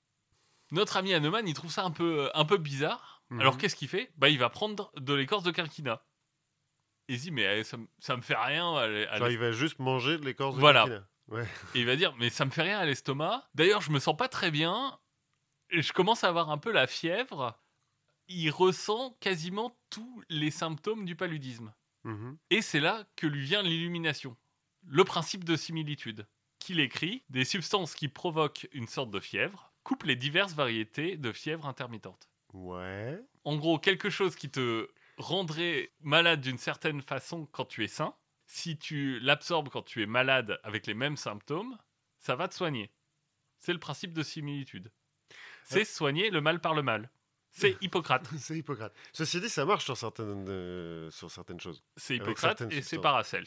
Donc, euh, Paracels Paracels, qui est un autre médecin, euh, je crois, du 17e, euh, assez connu. Non, mais toi, moi, je pense pour les, les enfants qui sont atteints de troubles de l'attention, là, Oui. hyperactifs. On leur donne de la ritaline. Pour un adulte, la ritaline, c'est des amphétamines. Ça te speed à fond. Mais si tu le donnes à quelqu'un qui est naturellement speed, ça va le calmer. Mais lui, c'est le, le grand principe de Hahnemann, c'est ce principe de similitude. Mhm. C'est on soigne le mal par le mal. Et donc, il va commencer à faire des, essais sur pas mal de substances pharmacologiques connues. Et ce qu'il se dit, c'est bon, en fait, on sait que- on voit que ça soigne. Je vais essayer de les tester quand je suis, quand je suis sain Mhm. pour voir si ça, si ça marche. Donc il fait ça en 1796. Ça marche plutôt pas trop mal. Enfin, en tout cas, dans sa tête, il est.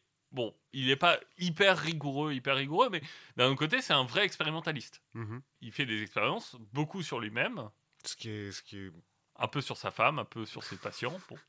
Non, mais ce qui est, ce qui est preuve d'un certain courage de- d'expérimenter sur soi-même. Donc il fait ça avec ce qu'on pense déjà être des médicaments. Mais après, il se dit, bon, en fait, ce qui a un intérêt, c'est ce qui te rend malade, du coup, puisque tu vas utiliser ça pour soigner des maladies. Mhm. Donc, il va se tourner vers d'autres substances, type l'arsenic, type les sels de mercure. Cou- Beaucoup utilisé, ceci dit, pour essayer de soigner plein de trucs, ça a tué beaucoup de gens. Alors, le problème, bah, c'est justement, c'est que euh, c'est compliqué de dire tiens, goûte cet arsenic, dis-moi ce que tu ressens. C'est pas facile de pouvoir euh, dire ça à des médecins et de, ou des patients et de s'en sortir euh, vivant après. C'est là que va venir un autre principe. Et il va se dire ok, prendre de l'arsenic c'est dangereux, mais je vais le diluer. Ouais, ce qui est un des, des principes de la toxicologie, ceci dit. Tout est un poison, euh, ça Voilà. dépend de la... tout, tout est poison, rien n'est poison, ça dépend de la dose. Mhm. Donc, il va diluer et il va inventer un système de dilution donc qui est basé sur la, la dilution par sang. C'est ce qu'on appelle la centésimale anomanième. Mhm. Donc, c'est le CH Ah, qu'on- qu'il y a sur les, les trucs. qui, a- qui, a- qui est toujours utilisé aujourd'hui en homéopathie. On va dire c'est un remède à 5 CH, c'est-à-dire qu'il a été dilué 5 fois par sang. Donc pas 500 fois, mais... euh, Bah, C'est-à-dire qu'on le dilue une fois, on met une goutte dans 100 gouttes. Hop, de ce breuvage, on va reprendre une goutte qu'on va remettre dans 100 gouttes. Ouais, donc c'est ça, c'est qu'il n'est pas dilué 500 fois, il est dilué... euh, Bah, 10 puissance 10 fois, ouais. Ouais. C'est tout le principe de euh, d'Hahnemann, c'est je, je dilue. Voilà, à la base, je le dilue pour pas tuer les gens. Ce qui est plutôt à mettre Et- à son crédit. Voilà, ce qui va, ce qui va être euh, un peu euh, dévoyé un peu plus tard. Enfin, on, on va, on reparlera du principe de dilution. Hahnemann, il va assez vite aussi donner un troisième principe, qui est le principe de globalité. C'est-à-dire que une maladie du foie, c'est pas forcément lié que au foie. Ça peut être lié à tout le corps, à un ensemble de choses. En fait, il ne sépare pas le corps en divers organes. Pour lui, bah, tu as le symptôme, c'est je vomis, que je vomisse euh, à cause de l'estomac, euh, à cause de, de mes oreilles euh, et d'une perte d'équilibre. Enfin, pour lui, ça ne change pas grand-chose. Ce qui, encore une fois, de temps en temps, est assez vrai. Alors, Pas pour tout, mais... alors en, en- en fait, c'est assez vrai tant que tu n'as pas réussi à identifier la cause. Oui, non, mais je veux dire, c'est un des principes de la médecine chinoise et... euh, et... Alors oui, dans, on, dans on certaines... pourrait reparler de la médecine Oui, chinoise, en parlera mais un peu, mais... Non, mais dans, pour certaines maladies, c'est un peu vrai. pour certaines maladies, c'est un peu vrai. Mais faut, en fait, mais... mais en fait, c'est juste que la cause est, est un peu éloignée de l'organe. Oui, euh, voilà. Et après, en, en ayant une analyse euh, quand même qui va regarder les organes et les mécanismes, tu arrives à, t'arrives à trouver d'où ça vient. Ouais. Pour lui, il n'y a pas de trouver d'où ça vient. C'est Ah ouais, un, c'est un ensemble. Il ne va pas soigner euh, un endroit particulier. Mhm. Il va soigner le- l'ens- l'ensemble du, du corps. C'est holistique. Donc, J'aime bien comment tu dis holistique. je, je- je n'ai aucun rictus quand je parle de médecine holistique. En 1819, il va sortir un de ses ouvrages très importants, L'organon de l'art de guérir. Mhm. Pas facile à prononcer. hein, ça. Non, ça va marcher tellement bien qu'en 1820, on lui interdit de vendre des médicaments. Attends, parce que donc l'organon euh, machin là, Oui. euh, c'est en gros un, un- un manuel de- de- de- d'utilisation de, son, sa méthode. Exactement. Et en fait, le problème, c'est que à la fois, il est en rupture avec la médecine telle qu'elle est pratiquée, mais d'un côté plus expérimentaliste. Et à la fois, il recommande de faire soi-même ses, ses remèdes. Et donc la Big, Big Pharma de l'époque dit, euh, bon, c'était bien gentil, mais on a quand même des gens qui ont fait des études pour faire ça et qui aimeraient bien continuer à gagner de l'argent. Donc, déjà martyrisé par le capitalisme sauvage, on va lui interdire de vendre ses, remèdes à base d'arsenic et de sel de mercure. Moi qui espérais un moment que c'était un problème de santé publique et le gouvernement qui s'est dit non, non, non, non, si tout le monde se met à faire des remèdes, il va y avoir des problèmes euh, parce que les gens sont pas tous chimistes. Non, non, c'était juste un problème de. Ben non, parce qu'on est, un- on est encore à un moment où on sait pas, on sait pas vraiment évaluer les, Les problèmes de santé publique, effectivement, comme on l'a vu juste et on avant. sait pas évaluer vraiment à quel point un médicament marche ou pas. Oui, aussi. On n'a pas de, de méthode en double aveugle.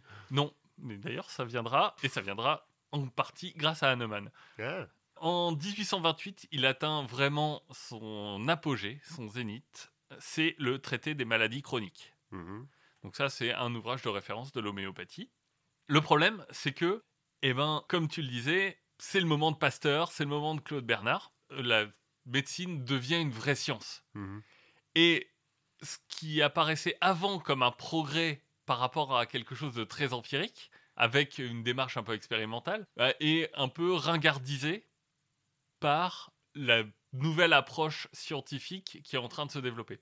Mhm. Donc finalement, pour Hahnemann, sa bonne étoile va commencer à- un peu à décliner, même s'il aura quelques patients très connus qui vont euh, aller prêcher la bonne parole, notamment en France, puisque euh, je crois que c'est le prince de Naples qui va, Euh. ou le comte de Na- ou le frère du prince de Naples, enfin c'est très lié à la famille euh, Mais de le, le Napoléon prince de... Ouais, c'est ça, de Napoléon, ce que j'allais dire. qui va être exilé après en France et qui va être très convaincu par l'homéopathie parce que je crois que c'est Hahnemann qui a dû guérir sa femme ou quelque chose comme ça. Toujours pratique, ça. Et euh, finalement, Hahnemann, lui, en 1843, il mourra d'une bronchite. C'est un peu nul comme mort, on est d'accord. Pour un médecin, en Bah, plus. non, mais je veux dire, enfin, faut bien mourir de quelque chose. Euh, Oui, en l'occurrence, euh, il meurt euh, à 90 ans ou presque, Oui, c'est 88 ans. c'est pas mal pour l'époque. Bon, à 88 ans, c'est vrai que tu peux mourir d'une bronchite. Hahnemann, il est important parce qu'il a posé les grands principes. Les grands principes qui sont principe de globalité, principe de similitude, principe de dilution. Mhm. La question, c'est bah, comment ça marche? Quels sont les mécanismes qu'il y a derrière Mhm. J'ai commencé par regarder le principe de dilution. En gros, en homéopathie, on va utiliser deux grands types de, de dilution. Alors là-dessus, je, je suis allé sur les sites euh, d'a- d'associations d'homéopathes pour essayer de me, me renseigner et de ne pas euh, travestir leurs propos. Mhm. Tout ce que je dis, euh, normalement, est sourcé par les- la théorie de l'homéopathie acceptée par les homéopathes. Donc, ce qu'on va utiliser, c'est le 5CH. Donc ça, c'est pour traiter vraiment les symptômes locaux euh, et, et des choses un peu euh, en, en- de crise. Mhm. Donc 5CH, euh, comme on disait, c'est dilué 5 fois par 100. Mhm. C'est-à-dire que c'est l'équivalent, alors pour les gens qui boivent, c'est-à-dire pas nous, mais c'est l'équivalent de diluer un demi de bière dans 1000 piscines olympiques. Ouais, le, le- Ça, ça tue pas les microbes. Un demi-bière, non. Bah, peut- peut-être, on- je, je ne sais pas. En Euh, tout cas, les mélanges dont je parlais, moi, avant, entre vin et eau, c'est plutôt du moite-moite. hein. D'accord, c'est pas un demi de bière dans 1000 piscines olympiques. À partir de 12 CH, on a 60% de chances qu'il n'y ait pas de molécules actives dans la dilution. Ah, qu'il n'y en a plus du tout. Oui. Ah oui, que, que, en fait, la goutte qu'on ait prise ne, ne contenait rien et donc on, a rajouté de l'eau à l'eau, quoi. C'est ça.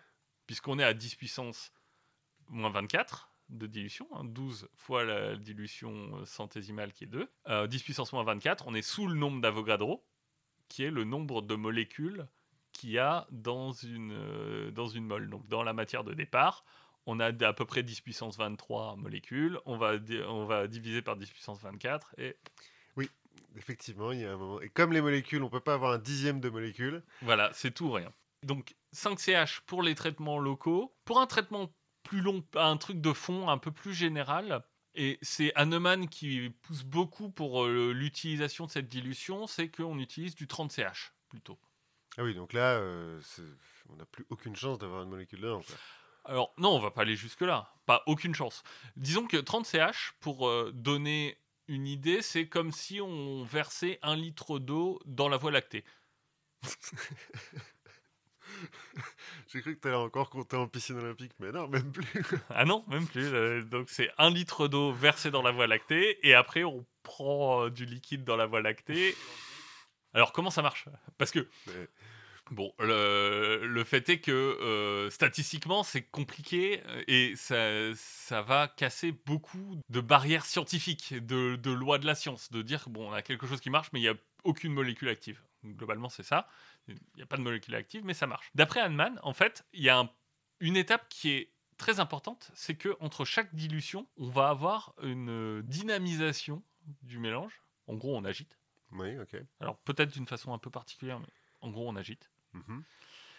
Et d'après Hahnemann, ça va permettre de libérer l'esprit de la substance, L'esprit de la molécule? L'esprit de la molécule.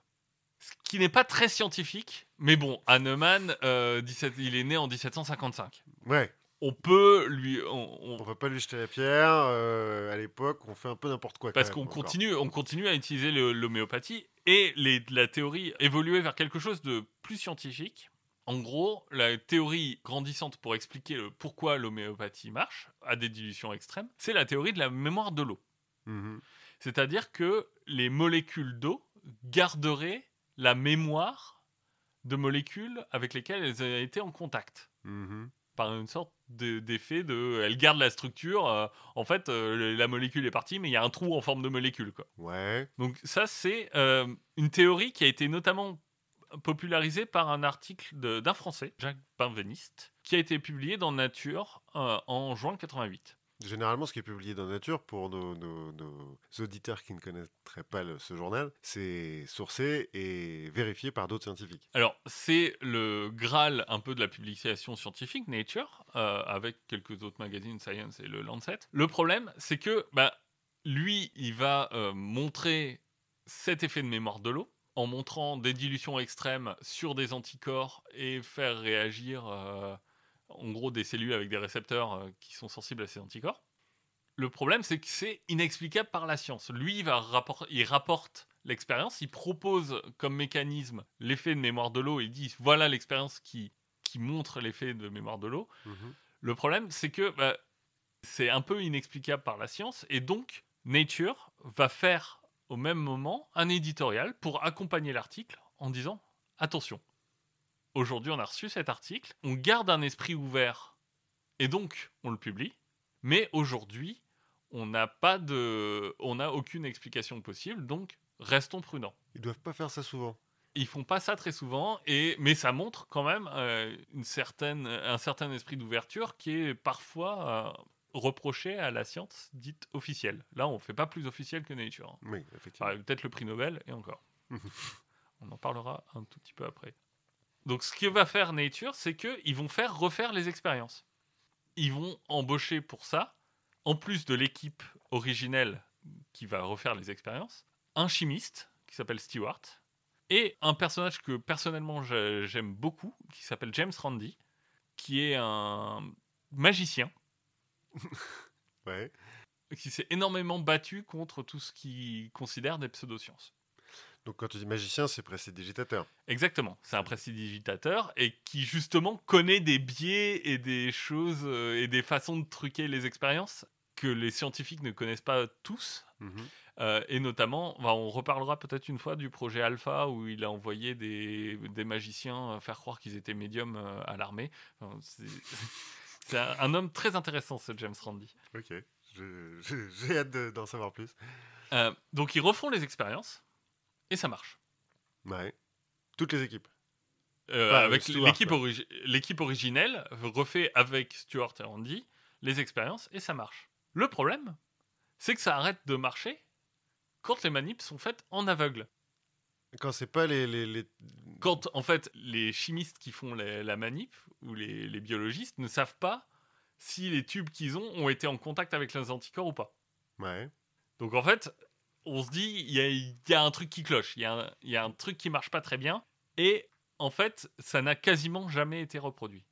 Donc aujourd'hui, c'est une théorie qu'on estime fausse. On estime que les manips, en fait, à l'époque, ont été biaisés par un, biais de sélection. Euh, je dis pas qu'il est conscient, euh, parce que je me permettrai pas aux auditeurs de- juger Mais Randy, en tout cas, n'a pas trouvé de... de triche, mais c'est lui qui a dit Ah, attendez, et si euh, et qu'est-ce qui se passe si on vous dit plus euh, si ce que vous testez a été euh, vraiment en contact avec des anticorps ou pas Hmm. Bah là, Hmm.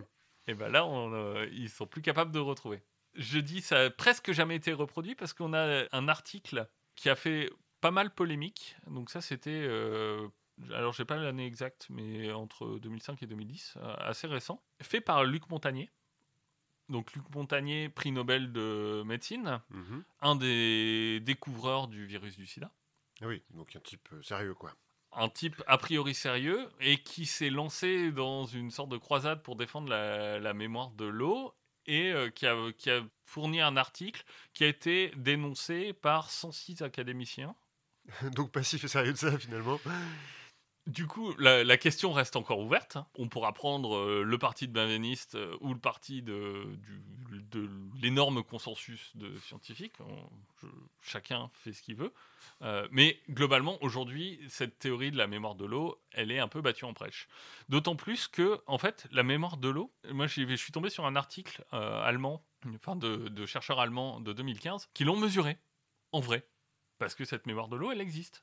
Ah, il y a vraiment un effet de mémoire de Il l'eau. y a vraiment un effet de mémoire de l'eau qui dure de l'ordre de la picoseconde. Donc, euh, pour ceux qui ne connaissent pas ce- cet ordre de grandeur, la picoseconde, c'est un milliardième, deux milliardièmes de seconde. C'est extrêmement court. Donc, il y a vraiment l'effet de mémoire. Le problème étant que bah, cet effet de mémoire, il dure euh, quasiment pas. Et, et finalement, euh, bah, c'est pas comme ça qu'on va expliquer C'est-à-dire en un pic aux secondes, t'as absolument pas le temps de faire une autre dilution ou de faire quoi que ce soit. T'as le temps de rien. Euh, non. Euh, donc ça, c'est le principe de euh, dilution extrême. Mhm. L'autre principe que j'ai regardé, c'est le principe de similitude. Ouais. Le principe de similitude, c'est qu'on va tester beaucoup de toxines de poison pour voir si on peut en fait utiliser leurs effets néfastes pour les utiliser de façon homéopathique, c'est-à-dire pour soigner le mal par le mal. C'est- J'allais dire, ça me fait penser un petit peu au vaccin, ce qui va nous lancer toute une autre communauté de, de gens qui euh, aiment la science. Mais en fait, on peut utiliser d'autres substances que ces poisons et ces toxiques. Par exemple, est-ce que tu as des problèmes de terreur? Est-ce que tu te sens parfois oppressé? Euh, oui, bien sûr, oui. Enfin, je vais dire oui pour le, le- oui pour la Alors, l'International Homeopathy Internet Journal Mhm. te propose dans ce cas-là de prendre de la dilution de mur de Berlin.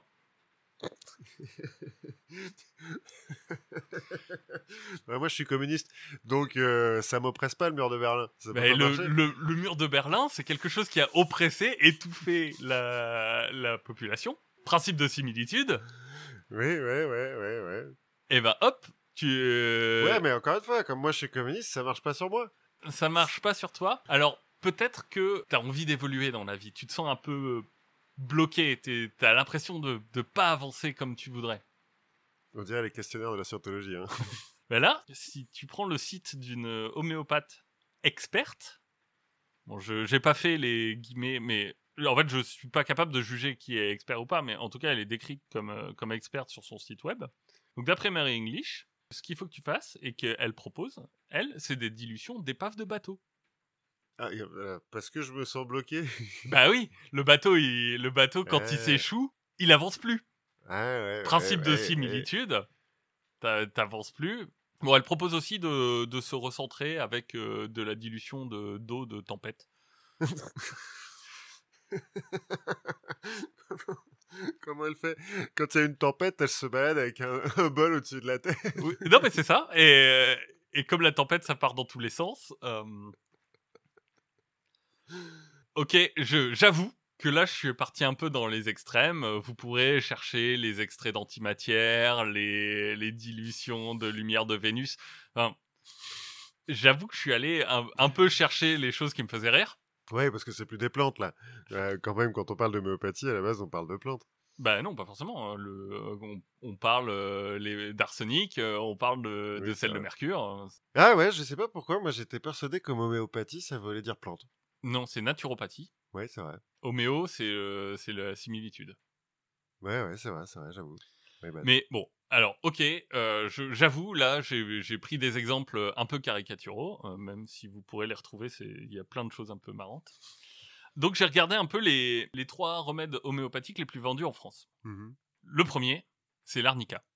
Ah ouais, l'arnica, je crois que mes parents m'en filaient, moi. Et alors, l'arnica, c'est un truc qui est assez intéressant parce que euh, on se retrouve finalement dans une sorte d'homé- d'homéopathie un peu dévoyée. En fait, l'arnica, c'est un poison.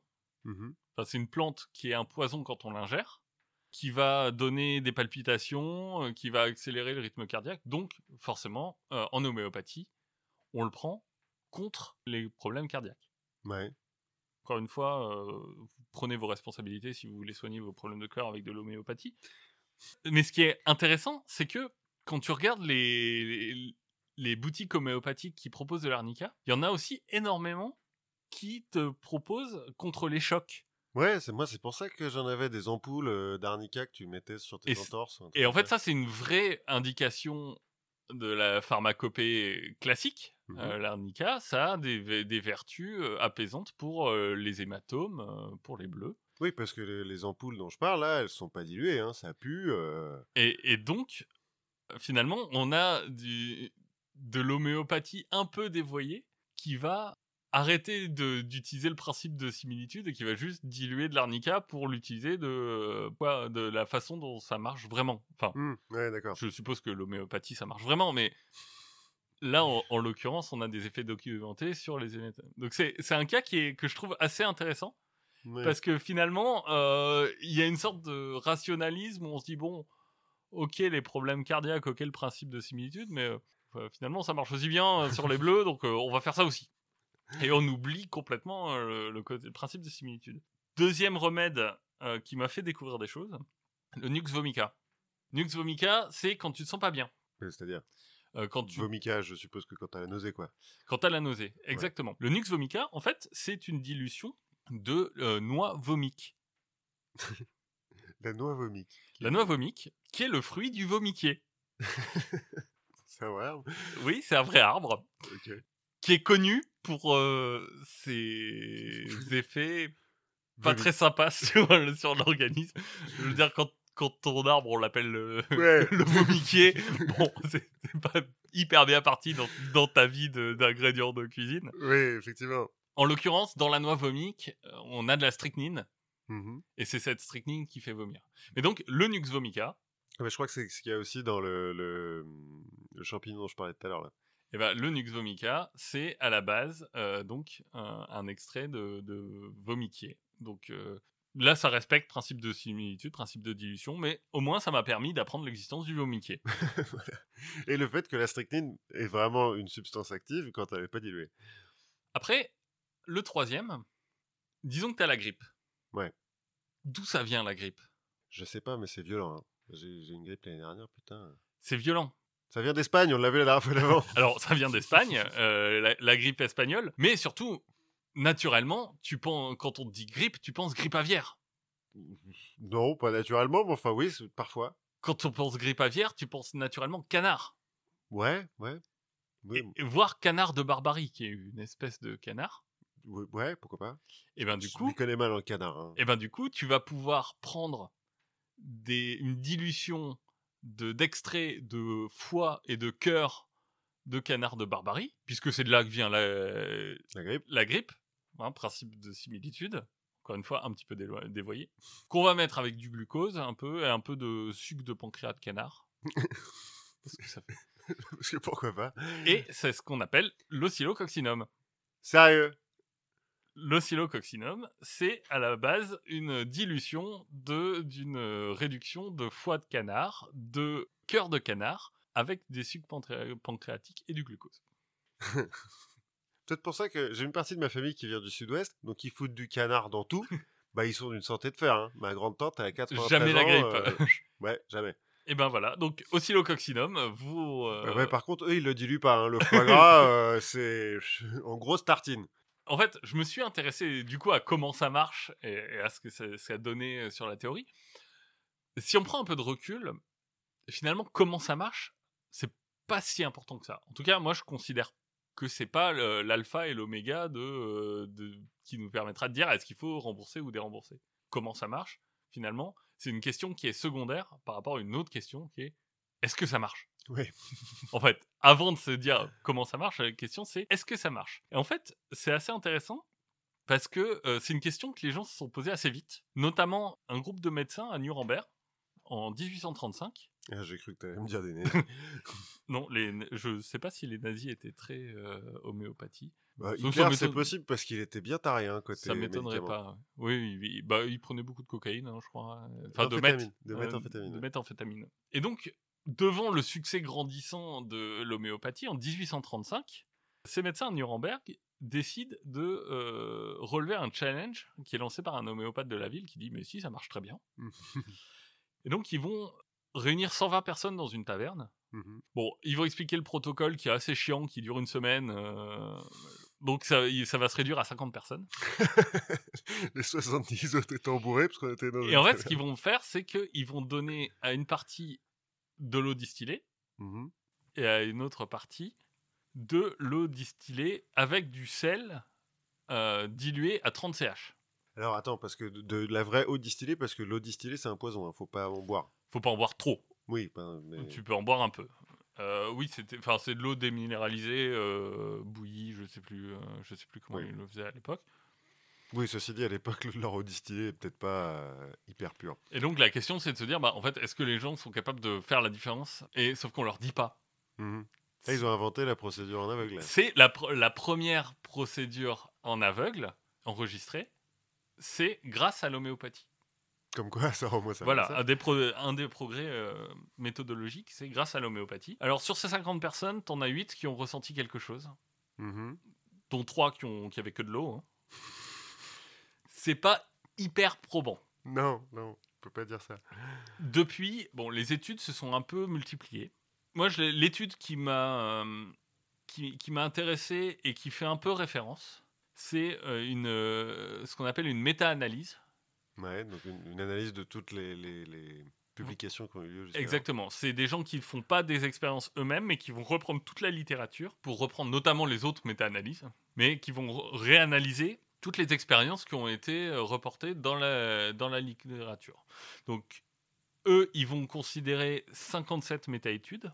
Donc, ces 57 méta-études, en fait, ça regroupe 176 études qui vont concerner 71 maladies. Mhm. En gros, les conclusions, c'est que euh, sur ces 71 maladies, l'homéopathie n'a aucun effet euh, reporté sur 13 d'entre elles. Mhm. Sur 14, elle a certains effets et sur 8, elle est considérée comme efficace. Sauf que euh, aucune de ces études n'est considérée comme fiable méthodologiquement. Euh, notamment parce qu'il y a des biais, des biais qui sont introduits, par exemple euh, pas de double aveugle, ou un nombre de participants très faible. Ce qui veut dire que statistiquement, c'est très dur de juger. Peut-être que tu expliques aux gens euh, double aveugle ce que ça veut dire. Parce que Alors- aveugle, on a compris tout à l'heure, mais. Alors, aveugle, c'est que donc la personne qui prend le médicament ne sait pas si elle prend le médicament ou si elle prend un substitut qui est juste de l'eau. Mhm. Donc, ça va permettre de, de- de- de retirer des effets psychologiques qui, sont qui est l'effet placebo, dont on va parler forcément Mhm. à un moment quand on parle d'homéopathie.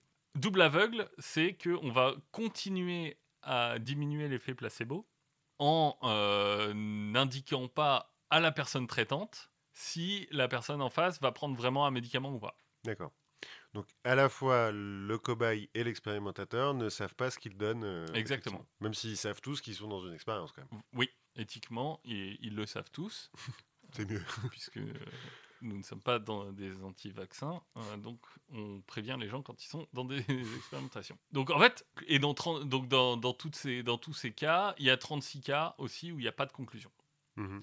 Finalement, il n'y a aucune, si on suit cette euh, méta-analyse donc qui date de 2015, qui a été faite par le NHRC, donc qui est l'équivalent du CNRS australien, Mhm. il n'y a pas d'étude fiable qui, qui conclut à l'efficacité de l'homéopathie. Je suis pas en train de dire que ça marche pas. Je suis en train de dire on n'a aucune preuve que ça marche. Mhm. Ce qui est un petit peu différent. En même temps, est-ce que, d'un point de vue purement logique, c'est possible de prouver que ça marche pas? C'est possible de, de prouver que l'effet est réduit. Si, Oui. si les gens ne guérissent pas, euh, Ouais, mais c'est un petit peu, euh, d'un point de vue logique, moi j'ai un souvenir, euh, je sais plus dans quoi j'avais lu ça quand j'étais gamin, mais on dit que tous les corbeaux sont noirs. Mais en fait, c'est impossible de prouver que tous les corbeaux sont noirs parce que peut-être qu'un jour on en trouvera un blanc. Oui. Et tant qu'on n'a pas trouvé de corbeau blanc, on peut dire que tous les corbeaux sont noirs, mais c'est pas une certitude. Mais en fait, c'est ça, c'est qu'il ne faut pas inverser la charge de la preuve, c'est-à-dire que c'est à quelqu'un qui dit moi j'ai une thérapie de montrer qu'elle marche, Mhm. et pas au- à ses détracteurs de montrer qu'elle marche pas. Ouais. En l'occurrence, aujourd'hui, cette preuve, elle n'existe pas vraiment. Euh, ce qui est un peu euh, battu en brèche par les tenants de l'homéopathie, parce que eux ils disent de toute façon le double, le double aveugle ça ne marche pas, puisque nous on traite pas une pathologie, mais on traite de façon holistique. Et oui, c'était le truc euh, global de. Voilà, le truc, la globalité. Et donc, la, traiter la globalité, ça, ça induit beaucoup de choses qui sont en fait pas testables euh, en double aveugle. Oui. Donc, il il y a cet argument un peu facile. Finalement, disons que si on veut résumer la science, ça reste un point d'interrogation qui penche extrêmement fortement pour dire ça ne marche pas. Mais ça ne veut pas dire qu'il n'y a pas d'effet. Quand on dit ça ne marche pas, en fait, c'est qu'il n'y a pas plus d'effet que ce qu'on appelle l'effet placebo. Donc l'effet placebo, c'est quand on n'a pas d'effet en propre, d'effet euh, mécanique, chimique, mais qu'on a un effet physiologique ou psychologique. Mhm. C'est euh, quand on donne de l'eau chaude à un gamin pour le- en lui disant tu verras, ça ira mieux, et ça finit par aller mieux. Quand euh, Astérix et Obélix ont plus de potions magiques, euh, dans Astérix chez les Bretons, ils leur donnent du thé et puis euh, pouf, ils gagnent. C'est ça. Et, et c'est un effet qui est assez fort, en fait. Oui, grave, ceci dit. Moi, quand j'étais gosse, j'avais mal quelque part, j'allais chez le médecin. Le simple fait d'être chez le médecin, j'avais plus mal. Mais avant de le voir, de juste la salle d'attente. Mais en fait, ce- le contexte thérapeutique, ça influe beaucoup sur l'efficacité du, euh, de l'effet placebo. Et cet effet placebo, il peut monter, montrer jusqu'à 60 à 70% de taux de rémission sur des maladies comme euh, la dépression ou la migraine. Mhm. Donc c'est quelque chose qui est très loin d'être négligeable. Ce qui est marrant, si on regarde l'effet placebo, donc c'est un effet très psychologique, c'est que ça marche même si on sait que c'est un placebo. Mhm. Euh, même si on te dit, bah, tiens, tu tu prends ça, c'est un placebo, bah, ça a des chances de marcher quand même, même si l'effet est réduit. Et il est influencé par le prix. Comme par hasard. C'est-à-dire que plus un médicament est cher, mieux il va fonctionner. Comme les crèmes de jour, là. J'avais lu une étude sur les, les crèmes euh, hydratantes. Euh, Il y a des, je sais pas, 60 millions de consommateurs ou quelque chose comme ça qui a fait une étude. En fait, la crème la plus hydratante, c'est la moins chère. Mais euh, les gens n'y croient pas. Et du coup, euh, des femmes sont prêtes à acheter des pots de euh, 5 millilitres, euh, 150 balles, parce que euh, il y a marqué L'Oréal dessus et qu'il y a de la poudre de rhinocéros dedans ou je ne sais quoi. Et c'est un effet qui est un peu connu des économistes. Quand tu regardes euh, l'élasticité au prix, donc c'est-à-dire en gros comment euh, le prix d'un objet va influer sur, euh, sur ses ventes. Euh, Il y a beaucoup d'objets sur lesquels plus tu diminues le prix, plus tu, tu vas augmenter les ventes parce que c'est moins cher donc plus de gens l'achètent. Mais il y a certains objets, notamment dans les médicaments ou euh, dans certains projets high-tech ou dans le luxe par exemple, où euh, augmenter le prix va euh, tendre à faire augmenter le volume des ventes. Ouais. Parce qu'on se dit, euh, non mais celui-là il est plus cher, il doit être mieux. qui est un peu le- au supermarché, là, tu sais, le- les pâtes, entre les pâtes Panzani et les pâtes de la marque euh, Monoprix, elles sortent de la même usine. Mais il y en a une qui est deux fois plus chère que l'autre. Alors ça reste pas cher, ça reste des pâtes, mais bon. Alors, un truc qu'on entend aussi beaucoup, euh, enfin qu'on entend justement pas beaucoup, c'est que euh, l'effet placebo, ça fonctionne aussi chez l'animal. Mhm. En fait, c'est ce qu'on appelle l'effet de conditionnement. hein. Ouais, Finalement, le fait de faire saliver un chien en agitant une cloche, ouais c'est vrai que c'est un... ça reste une forme d'effet placebo. L'effet placebo, euh, avec le contexte thérapeutique, ça marche chez l'animal, ça marche chez le nourrisson. Donc, y a Alors qu'il comprend pas ce qui, ce qui se passe. Bah, il comprend pas ce qui se passe, mais il comprend qu'il est, euh, qu'il y a quelqu'un qui s'occupe de lui. euh, il comprend qu'il a de l'attention, que, enfin, il est conditionné aussi par euh, les les dix médecins qu'il a vus avant, qui lui ont donné des trucs qui ont fait que ça allait mieux. Du coup, ça diminue son stress et son corps réagit mieux. Et voilà. Voilà. Donc, en fait, l'effet placebo, c'est quelque chose qui est euh, extrêmement puissant. Et souvent, on dit euh, ah mais l'hom- l'homéopathie, c'est pas de l'effet placebo parce que euh, les animaux et les nourrissons, euh, les animaux et les nourrissons sont aussi sujets à l'effet placebo. Voilà, euh, il faut le savoir. Finalement, la question de est-ce que ça marche, bah, on a tendance à dire euh, bah, finalement est-ce que ça marche, Euh, bah, ça marche euh, pour l'effet placebo. Ce qui est déjà pas mal, ceci dit. Provoquer l'effet placebo, c'est déjà bien. C'est déjà bien, et si tu peux l'améliorer, c'est bien. La question c'est du coup, est-ce que c'est mal? Est-ce qu'il faut dérembourser Alors, un point positif pour l'homéopathie, c'est qu'il n'y a pas de contre-indication. Oui, l'avantage. Bah, L'avantage de ne pas avoir de principe actif, c'est qu'il n'y a pas de contre-indication. Ce, qui est un- ce qui est un peu étrange, parce que moi j'ai tendance à me dire, euh, voilà, tout est poison. euh. Bon, ça a été euh, tourné un peu en dérision par les différents suicides homéopathiques qui ont été tentés, euh, donc en France, en Australie. Mais c'est aussi écrit noir sur blanc par les laboratoires homéopathiques. C'est-à-dire? Bah, si tu vas sur le site de Boiron, qui est le plus gros d'entre eux, en France en tout cas, si tu regardes euh, qu'est-ce que leur euh, FAQ, qu'est-ce que l'homéopathie, y a-t-il des contre-indications? Non. C'est-à-dire que je peux mélanger une dilution de mur de Berlin avec une dilution de, mur de la frontière mexicaine, euh, pas de problème. quoi. Non, pas de problème. Et tu peux en prendre autant que tu veux. Cool. Donc ça, c'est, enfin, d'un point de vue santé publique, c'est plutôt bien. Oui, c'est C'est vrai. plutôt un avantage. Le problème de l'homéopathie, c'est quand il est utilisé à la place des d'un médicament dont on a prouvé l'efficacité. Euh, c'est le cas, par exemple, d'une euh, d'une jeune femme qui s'appelle Penelope Dingle, qui est en Australie. En fait, c'est euh, c'est l'épouse d'un promoteur de médecine alternative. Mhm. Donc, on lui diagnostique un cancer du côlon en 2003. Le cancer du côlon, quand il est diagnostiqué au stade où on l'a diagnostiqué, elle a une bonne chance de rémission. Sauf que, poussée par son mari, bah, elle va se soigner à la diète, enfin au régime et à l'homéopathie. Bon, euh, elle va mourir de son cancer. De la même façon, en 2017, on a un enfant italien qui va mourir des suites d'une otite, Mhm. puisqu'il avait été soigné que à l'homéopathie. Donc en fait, c'est là le problème. Le problème, c'est de la, la vulnérabilité. Après, si quelqu'un décide en son âme et conscience de soigner que à l'homéopathie, moi j'ai pas de problème. Le problème, c'est quand on arrive sur des gens qui sont un peu manipulés, ou des enfants, ou, ou des gens qui sont très malades et donc dans une situation de vulnérabilité. Est-ce que est-ce qu'il est raisonnable de leur laisser le choix dans leur traitement?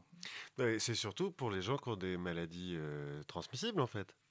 aussi Parce que quelqu'un qui a. euh, qui se dit bah, je vais guérir mon sida euh, avec l'homéopathie et du coup euh, c'est bon j'ai plus le sida parce que j'ai bah ouais, voilà, c'est dangereux, quoi. je sais pas j'ai mangé un singe ou J'ai dilué un singe j'ai euh, dilué un singe euh, 15 millions de fois.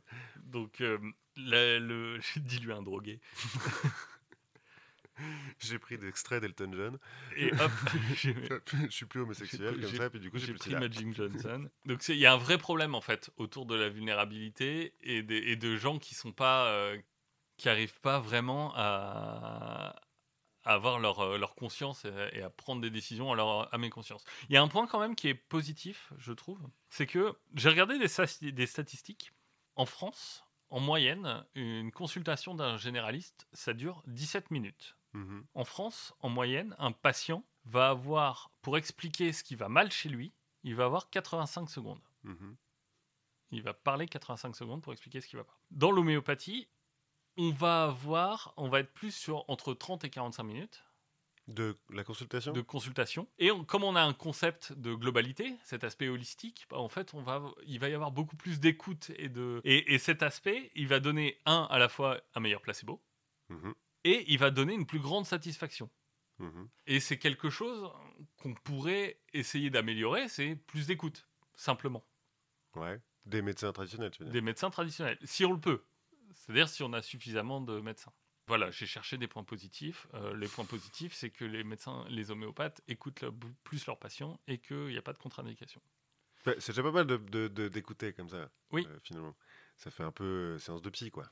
Donc, la question, c'est- la question euh, initiale, c'est faut-il rembourser ou dérembourser l'homéopathie? Bon, alors là, je, me désolidarise de tout et je vais donner ma conclusion à moi. Moi, je pense pas qu'il faille dérembourser l'homéopathie. Ce que je pense, c'est qu'il faut suspendre l'exception de remboursement de l'homéopathie. C'est-à-dire qu'aujourd'hui, un remède homéopathique n'est pas soumis aux mêmes, euh, aux mêmes critères pour choisir son remboursement qu'un médicament. C'est-à-dire? Bah, C'est-à-dire qu'un médicament doit prouver son efficacité. Ah Oui, mais puisqu'on peut pas prouver l'efficacité de l'homéopathie. Ah bah, sûrement qu'il y a des moyens de prouver le- l'efficacité de, de l'homéopathie. Et je pense qu'il ne faut pas se couper du fait que peut-être que ça marche, Mhm. mais en tout cas pour le rembourser et, et mettre de l'argent public là-dedans, je pense qu'il faut que c'est d'abord aux homéopathes de prouver que ça marche.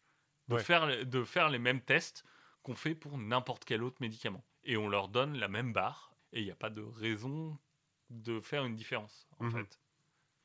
Et ça coûte combien euh, à la Sécu? Ça coûte, euh, je crois que c'est 300, j'ai, je crois que c'est 30 millions, je sais plus, j'ai deux, deux chiffres en tête, donc c'est soit 30 millions, soit 300 millions.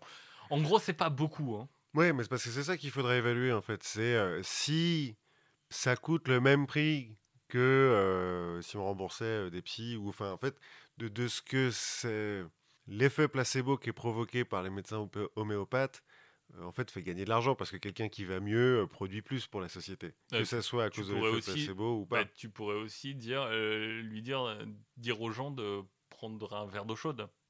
Oui, mais c'est ce que tu disais, pour que l'effet placebo marche d'autant mieux si euh, ton verre d'eau chaude, il est donné dans un, dans, par un type qui s'appelle docteur et euh, dans un cabinet où il y a des trucs qui ont l'air vaguement scientifiques ou vaguement... Et, et euh, l'autre point, c'est que, alors j'ai plus la citation exacte, mais c'est que le serment d'Hippocrate impose aux médecins, normalement, d'informer au, au maximum des connaissances actuelles le patient de son traitement.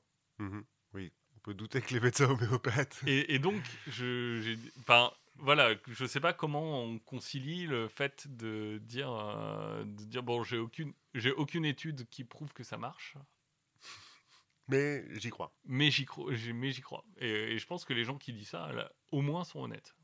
Ceci dit, euh, sans parler de miracles, marcher sur l'eau et tout, euh, la, la foi en tant qu'effet placebo, Ah, ça marche. euh, ça marche. Oui.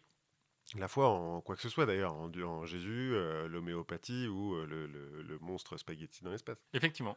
Voilà, donc euh, ce que j'ai appris est mon, mon petit positionnement vis-à-vis de l'homéopathie. Non, je t'ai trouvé très modéré. Je m'attendais à ce que tu sois beaucoup plus vénère contre les homéopathes. très bien.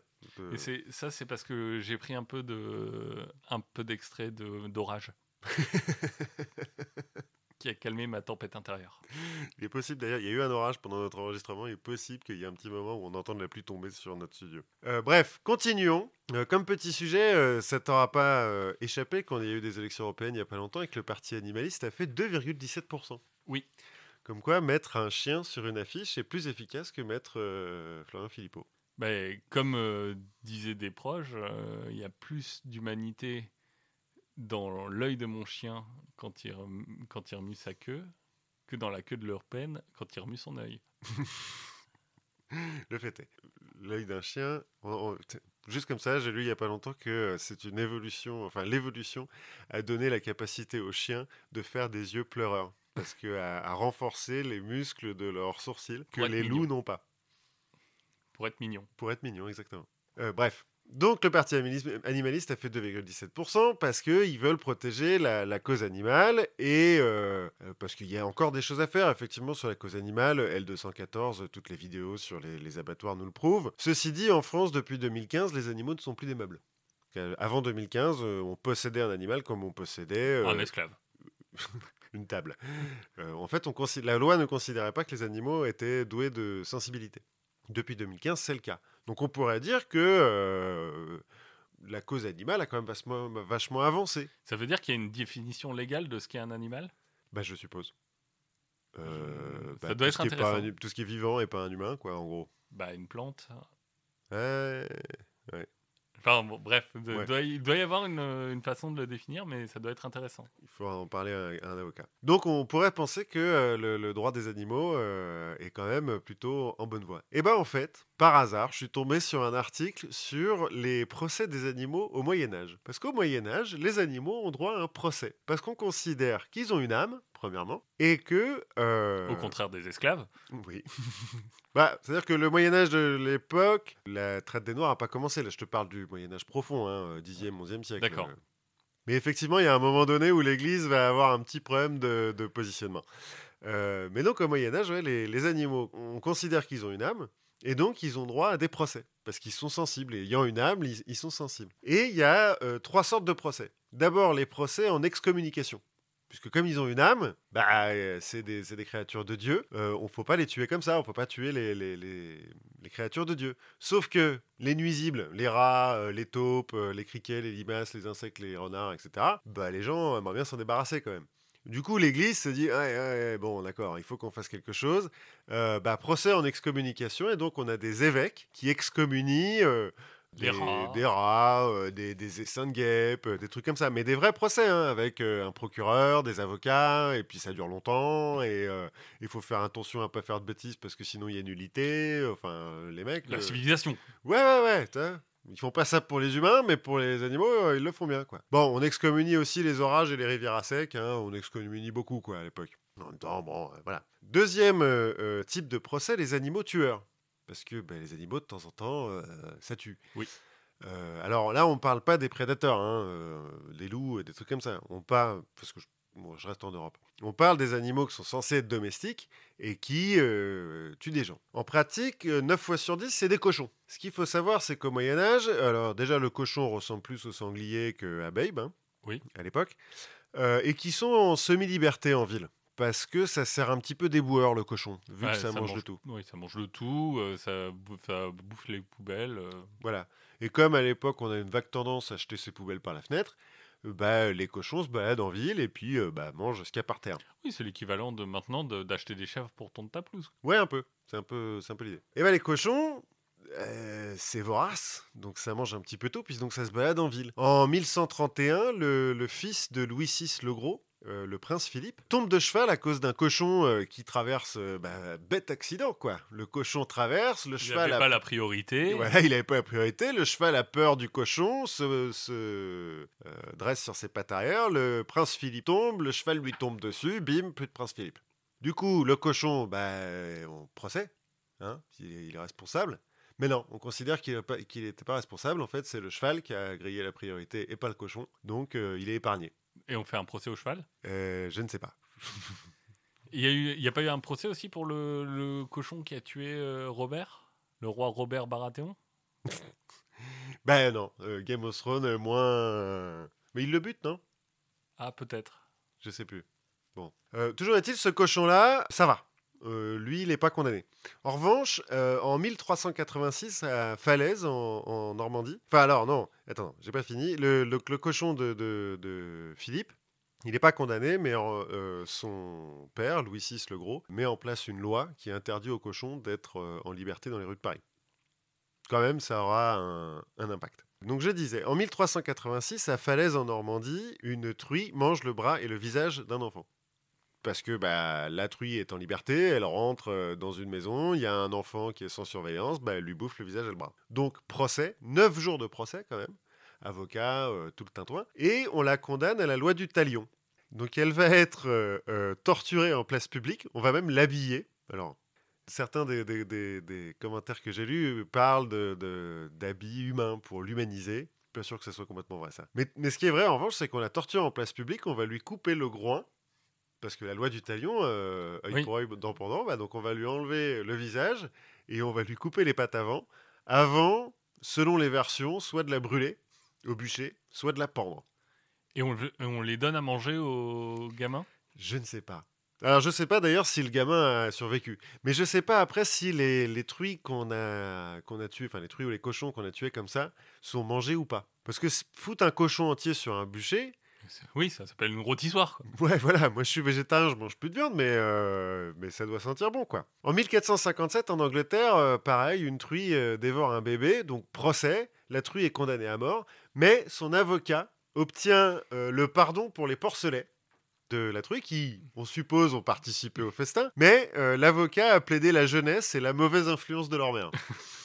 qui était quand même... bon, en même temps, en Angleterre, voilà, hein, bien connu. Les... Donc tu vois, ça va loin, hein, cette histoire. On recense, bon, ça va loin, mais ça arrive pas si souvent que ça, on recense une centaine de, procès euh, sur 300 ans. Enfin, on a des, preuves d'une centaine de, procès sur 300 ans. Et troisième type de, de procès pour zoophilie. Hein, Bah, euh, Ces animaux qui sont un peu trop aguicheurs. bah, c'est exactement ça.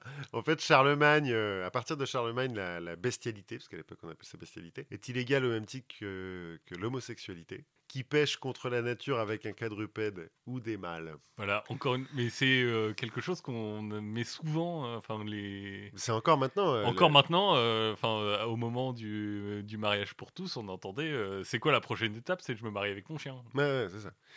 Bon, Charlemagne, euh, c'était il y a longtemps, on peut peut-être lui. lui... Oui, t'es pas hyper woke, euh, Charles. Non, pas trop. Dans le droit canon, donc un peu plus tard, euh, un peu avant l'an 1000, euh, dans le droit canon, la peine d'un homme qui a donc baisé avec un animal est de 10 ans s'il est marié, mais seulement de 40 jours s'il était célibataire. Ouais, faut pas déconner. Ouais, ça, quand t'es célibataire, t'as le droit. Faut quand même se vider, quoi. Ouais, il y a un moment, c'est pour l'hygiène. Ouais. voilà. Et donc, quand il y a un truc comme ça, on procès pour l'homme, mais procès aussi pour l'animal, qui est trop, agui- trop aguicheur, comme tu disais. C'est exactement ça. C'est plus le cas maintenant. Depuis 2004, euh, l'animal est considéré comme une victime dans les cas de zoophilie. Quel que soit le, le type d'acte qui est. Ouais.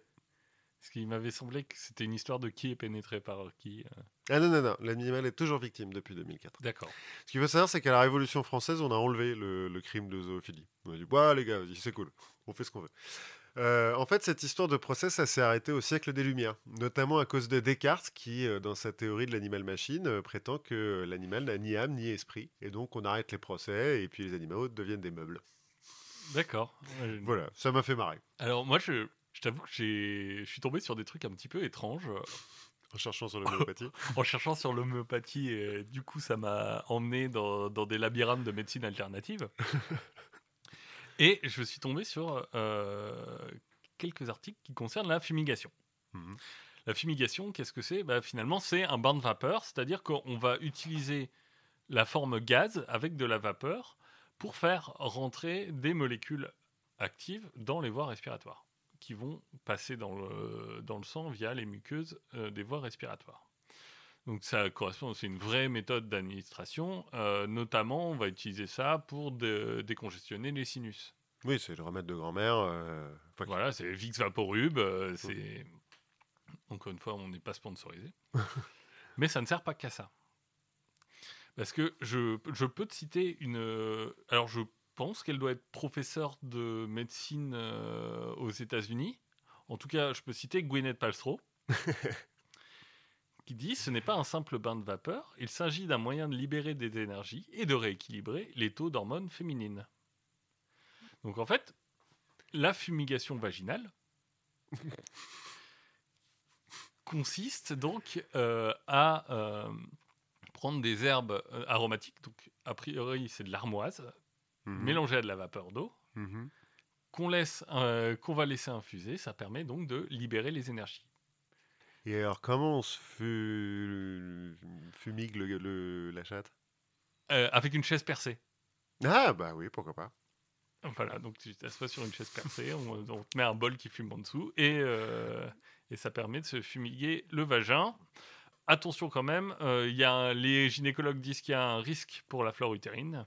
Sans déconner. Et euh, voilà, et libérer les énergies, je ne sais pas ce que ça veut dire. Ben, il Je en ne sais pas si c'est Gwyneth. posi- je sais pas si c'est positif ou négatif.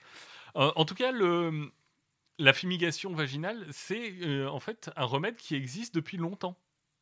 Alors notamment parmi pour traiter des maladies vénériennes. Mhm, Euh, J'ai vu des traces notamment dans un traité de médecine du 18e. mhm. Enfin, parce que je cherchais la fumigation, hein, pas parce que j'étais en train de lire un traité de médecine du 18e. Je me suis dit, oh tiens, la fumigation vaginale. Euh, ça a été aussi, jusqu'au 19e siècle, ça a été euh, un remède contre l'infertilité. Ah ouais. Ouais, je sais pas, ça, Bah, ça libère tes énergies. Voilà. C'est peut-être ça que ça veut dire. C'est bizarre, j'aurais plutôt pensé à l'inverse, moi. Mais- Euh, mais ça donc, servait euh, pour euh, les avortements. Non? Ben non, non, non, pour l'infertilité. Et donc, euh, ça revient à la mode bah, grâce à Gwyneth et grâce à plusieurs magazines féminins. Ouais, mais ils aiment bien Gwyneth dans les magazines. Et donc, euh, j'ai appris ça, euh, moi, homme qui suis loin de ces préoccupations. Mais j'ai appris aussi que euh, bah, la fumigation, c'est encore mieux que décongestionner les sinus, encore mieux que euh, les maladies vénériennes, encore mieux que l'infertilité. Ça soigne la mort. Vas-y. Alors, en fait, ça fait revenir les gens à la vie. Comme Russell Gould. C'est le principe euh, aussi des, des sels euh, quand quelqu'un s'évanouit. Ah ouais, d'accord. Et donc, on- pendant longtemps, on a cru que ça faisait revenir les gens à la vie, notamment la fumigation avec du tabac, Mhm. qui est très liée à la noyade. Ouais. Au point que, euh, en s- 1774, euh, Philippe Nicolas Pia, donc, qui est un médecin, mais aussi euh, le maire de Paris, le- je ne sais plus quel est le nom exact, le prévôt, enfin, Bah ouais, le- en gros, euh, le, le maire de Paris, il va mettre des, des petites boîtes le long de la Seine, dans lesquelles il va mettre bah, justement des sels pour que les gens soient ranimés, et aussi pour les noyer, il va mettre des clistères à bouche qui, euh, avec du tabac, qui vont servir, bien sûr, à faire des euh, fumigations rectales. Je préparais une blague, genre ouais, il a mis des bangs un peu partout dans Paris. Je m'attendais pas à ça. Donc la noyade, on la soigne par la fumigation rectale avec du tabac. Donc euh, on fait brûler du tabac dans une sorte de chambre qu'on peut comprimer avec un long tuyau qu'on va introduire dans le rectum de la personne malade de noyade. on presse et on, on fait, on fait pénétrer du tabac. Normalement, ça le réveille. Euh, Bah, c'est intérêt parce que sinon on sait qu'il est effectivement mort quoi. une expérience euh, qui va être euh, suivie de, qui va être répliquée euh, à Lyon. On, va aussi mettre des petites boîtes euh, le long du Rhône euh, avec des clistères pour, euh, pour des fumigations rectales. Euh, c'est un remède qui est mentionné en 1742 dans la dissertation sur l'incertitude des signes de la mort, Mhm. qui est un bouquin qui a fait un peu parler de lui, en bien. hein. C'est un des traités importants de l'époque. Voilà, donc on a appris pas mal de choses sur comment soigner la sensation d'être d'être étouffé, oppressé. Ça, c'est le mur de Berlin. La sensation de- d'être bloqué, c'est la dilution de- d'épaves de bateaux. Et la noyade, eh ben, c'est la fumigation rectale avec du tabac. Bien. J'avais vu un reportage sur, je crois que c'est en Indonésie, où euh, les cigarettes, ça coûte rien, il y en a partout, et où il y a une espèce de médecine parallèle à base de tabac, et où tu vois des types allumer un paquet de cigarettes entier, et puis euh, bah, agiter la fumée. euh, Comme de- l'encens, quoi. Un peu, ouais. Mais euh, de se faire un, un peu le truc de grand-mère, là, avec le, le- le- la serviette sur la tête. pour La se- fumigation. la fumigation, mais avec des cigarettes. Bah, Bon, en même temps, il paraît que c'est tellement pollué là-bas que ça ne doit pas changer grand-chose. Mais voilà. On a appris plein de choses. Eh ben, on a appris plein de choses. Euh, il nous reste plus qu'à vous dire de nous envoyer des mails, de nous envoyer des messages si vous n'êtes pas d'accord avec ce qu'on dit parce qu'on a raconté plein de bêtises, ou parce que vous n'êtes pas content de ce qu'on a raconté, ou parce que vous avez des suggestions à nous faire. Euh, On est preneur de tout. Continuez à nous aimer sur les réseaux sociaux, à nous laisser des commentaires, à voter et à télécharger nos émissions. Et on se revoit la prochaine fois. Oui, à la prochaine fois.